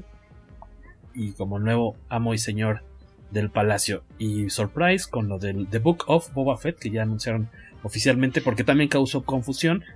¿No? De que A, es su, a- a su mí no fue propia tan serie. sorpresa, ¿eh? Es que algunos de los chismosos profesionales que hacen scoops, dos que, que siguen sobre todo temas de ciencia ficción, cómics, fantasía, el día del Disney Investors Day, que, fue cuando hicieron la mayoría de los anuncios de las series, después de que terminó el evento, los dos, cada quien por su cuenta, puso, no entiendo por qué no anunciaron la serie de Boba si esa ya se está filmando. Ah. En- Entonces ya ellos dos habían filtrado que se estaba trabajando en la serie de Boba y apareció esta. Lo que hubo fue una confusión después, ¿no? Porque mucha gente decía, es que en realidad nunca anunciaron que iba a haber una tercera temporada. Lo, lo que dijo eh, Kathleen Kennedy en aquel evento fue, en diciembre de 2021 estará el siguiente episodio de la historia. Entonces empezó la especulación después de que sale el último episodio. La gente dijo, ok, entonces que aquí se acabó de Mandalorian y de Mandalorian va a ser reemplazado por, Boba Fett o, o de Mandalorian Season 3 el Mandalorian ya no es eh, Din sino Boba. ¿Qué, qué pasó? y fue hasta apenas hace unos días no sé si lunes o martes que por ahí apareció en un programa matutino de, de revista John Favreau y explicó Sí, el siguiente capítulo de esta historia es el libro de Boba Fett que se estrena en diciembre, pero poco después de que termine sale la tercera temporada de Mandalorian. Entonces ya queda aclarado que son series separadas, pero que en efecto la historia va ligada y que va antes lo que va a pasar en, en Boba Fett, que se va a estrenar antes esa serie, y después eh, de Mandalorian Dis- temporada 3. Diciembre, Boba Fett, ¿no? Y las otras, y las otras dos series que van a compartir línea de tiempo son la de Ahsoka, que como decía Beto, su episodio en esta temporada de The Mandalorian, pues sí es básicamente el piloto para que supiéramos que sí existe el personaje a estas alturas, en esta cronología. Y la otra es Rangers of the New Republic. Que los Rangers son. Donde de- probablemente veremos a, a Cara Dune por lo menos al principio. Ok. Sí, es probable que sí. Eh, Fortanel, Rogelio Fortanel, ya casi para cerrar mi expectativa era en esos minutos del capítulo ver más que más qué actor interpretaría a Luke. Ver esa recreación digital del rostro de Mark Hamill y escuchar su voz me llevó la emoción al 100. Me- lo que hizo con el trabajo de voz yo no eh, creí que podía rejuvenecer su voz tanto porque ya la tiene de, de un señor ya cascadón. 60 y Sí, ya, ya le sale mucho más fácil la voz de Eh, Joker. exactamente, es mucho más parecida a la del Joker que a la voz que tenía en sus este, tempranos 30. En sus 20, 30, ajá. 20, 30. Así yo, de, yo dije, ah, ya contrataron a alguien que, pues como que y lo imita en, en su voz y, y tan tan. Y a lo mejor nomás dio el permiso para que usaran su rostro y tan tan. Pero sí me sorprendió saber que sí era eh, su voz. Y también él mismo dice que pues él también apuesta, como dice Beto, que ya seguramente Artu ya conocía a Grogu y por eso acepta irse con Luke. Porque de primeras no quiere separarse con Dean y también que pues ahora técnicamente Dean Jarin es el Mandalore. tal vez haya conflicto, chance hasta tiro con Bo-Katan. Bo. Sí, es que yo creo que eso va a ser el enfoque de la tercera temporada, ¿no? Eh, porque él tiene el, el, sable, lo quiere Bocatán, entonces probablemente en, en, esa tercera temporada sí vamos a aprender un poco más acerca de Mandalor. Entonces comentaban al principio que eh, Cacha decía que le, le, gusta más la primera temporada sobre la segunda. Creo que Beto también me parece. Va más orientado. En términos generales sí. Me, me gustó la segunda. Creo que, creo que funciona diferente sobre todo pero en términos generales sí creo que la, la primera, la forma en que fue contada, me, me, gustó más el resultado final, pero disfruté las dos. Guaquito. A mí, yo sí voy a decir que me gusta más la segunda, pero porque soy muy fan del fanservice. Ok, igual yo también me voy por la, segunda. La primera me encantó, que es, como una peliculota de vaqueros, este, la, asaltar trenes, este, tiroteos y demás la segunda me emocionó mucho por todas estas cositas y sin estar tan clavado en lo que son pues obviamente los libros, los cómics, los videojuegos, las series animadas y demás, pero eh, está padre porque al menos en mi caso sí me da me da ganas de rascarle y buscarle como para conocer estos, estos personajes que, que no conocía antes. Creo que yo, después de la primera vieron que ya tenía como una base estable, tenía buen éxito, ya podían como darle el fanservice que, que necesitaban todos los todos los fans. Digamos, aquí ya fue más relax y digamos, podemos meter a, este huevos de Pascua a, mansalva sin que nos diga nada. que, dicen, que dicen que ya tenemos permiso de vender juguetitos y promocionar nuevas series. Tú, tal cual el, el Dark Saber, ¿no? Ya también anunciado hace unos días por por este eso mero Waco enseñando a su Mandalorian el Baby Yoda en cámara eh, hace dos tres días no Hasbro anunció ya no sé si ya el está Dark, en la el venta. Dark Saber de Force FX. Que va a estar bien bonito. Eh, sale eh, a mediados del próximo año, por ahí de agosto, julio, agosto debe ah, estar saliendo. Putz, le cuelga todavía un rato. Entonces yo creo que ya en caliente. Pero no, ahorita lo que, no, no, ahorita lo que va a salir o salió o estará saliendo en estos días es la preventa. Ah, ok. Sí, sí, sí. Es una gran plataforma también la serie para pues seguirle echando sin bronca a, más líneas ¿no? de, juguetes y, de, y, de, y del, mismo personaje en las distintas líneas que tienen de Star Wars, pues sí, muy, inteligentes por ese lado, ¿no? O, o, el mismo personaje con otros nuevos trajes, presentaciones. Sus pronósticos para la tercera temporada decían entonces ustedes que son, este, obviamente, más clavarnos en, en Mandalore, su, sus costumbres y demás. El conflicto probable entre Bo-Katan y y Din. Decían, ¿creen que veamos a Grogu en la tercera temporada? ¿O nada? Mm, yo creo que sí, pero igual y poquito. A lo mejor como una llamada telefónica así de ¿qué onda, pa? ¿Cómo estás? Deposítame, ¿no? Pásame, necesito dinero. No, me robaron es que el lunch. Es algo, es algo con lo que van a tener que manejar con mucho cuidado porque existe esta intención de alejarse un poquito de la saga central, digamos de la saga de los Skywalker. Entonces, en este momento, cualquier cosa que hagas con Grogu, por Tiene que ver con Luke. Que poner a Luke. Entonces, yo creo que a lo mejor hay por ahí algún cameo o algo, pero yo creo que sí van a tratar de mantenerlo al mínimo. No sé, yo dudo como que es muy valioso como para dejarlo dejarlo ir. Es, es, que esa es la otra que yo estaba pensando, que la presencia, la presencia del Baby Yoda, Ajá. hablando de cuestiones, Mira. exacto, de económicas, de marketing, de juguetes, etcétera, como para dejarlo en, ah, sí, va a salir Mira. medio capítulo o algo así. Si esta Navidad, ¿no? ¿Sabes Fue tan cuál buscado? es el futuro que yo le veo en este momento? En el, el, futuro que le veo en este momento al Baby Yoda, así como anunciaron eh, de, del lado de Marvel Studios estos cortitos animados de I Am Groot. Ah, puede ser. No me extrañaría que empiecen a salir cortitos, ya sea live action o animados, de Grogu estudiando para Jedi. Grogu en la Academia Jedi en cortitos.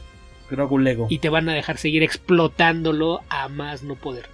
Hay formas de hacerlo sin, sin tener que, meterte en problemas, pero si el, el, problema es que si vas a tener una historia contando otra parte, no puedes hacer mucho con él. Entonces sí, probablemente algún cameo, en algún momento conoces algún, alguna llamada, algo por ahí, pero yo creo que sí lo van a, a mantener al mínimo, porque hay formas de, explotarlo eh, en avenidas alternas.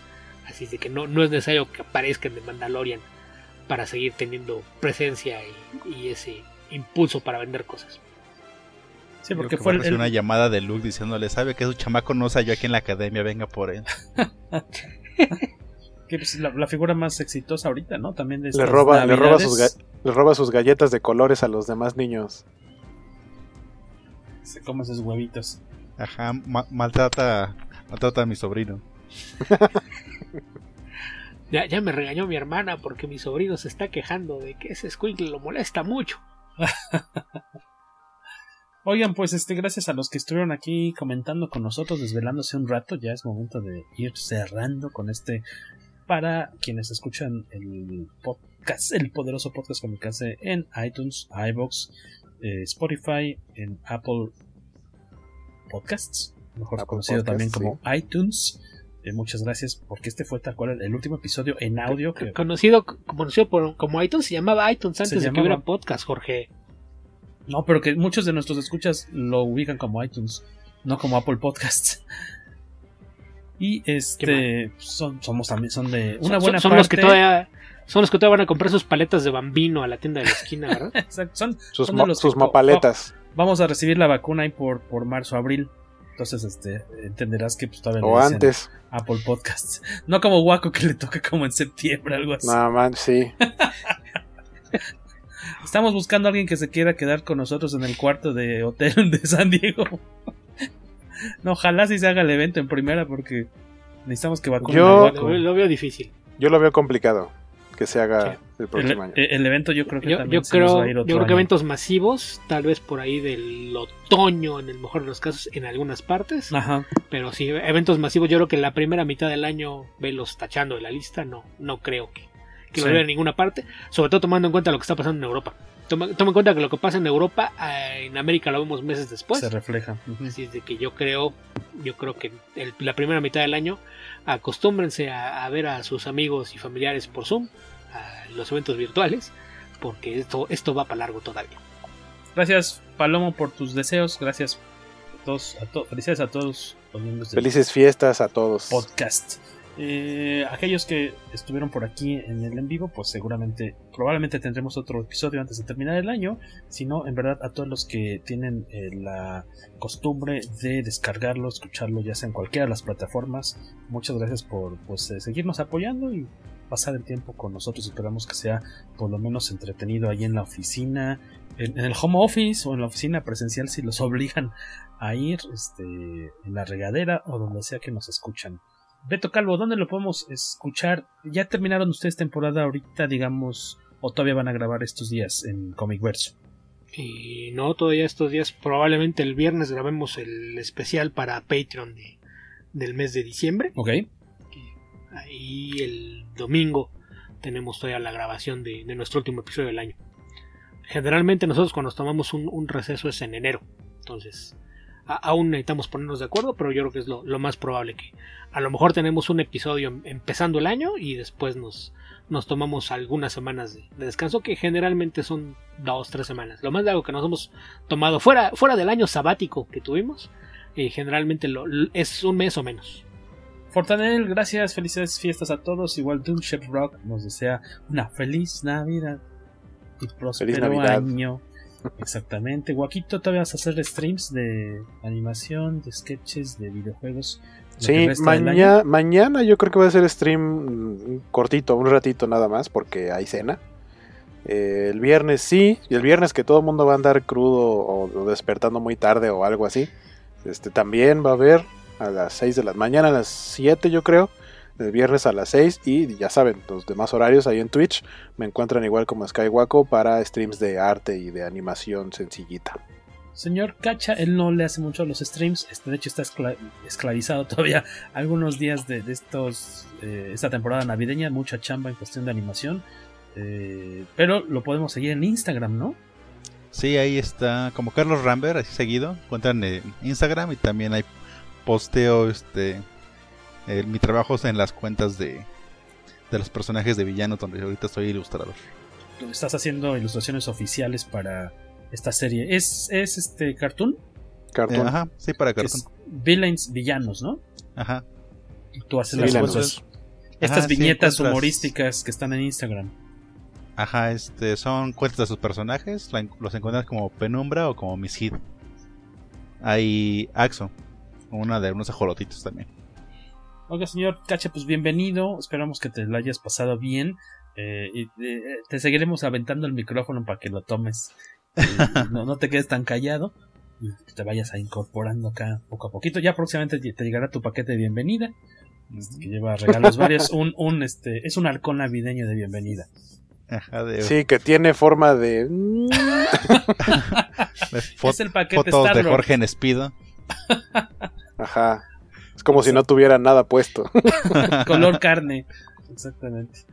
Este, pues muchas gracias, señores. Beto Calvo, Guaco, Carlos Ramírez, El Cacha, Jorge Tabalín de este lado.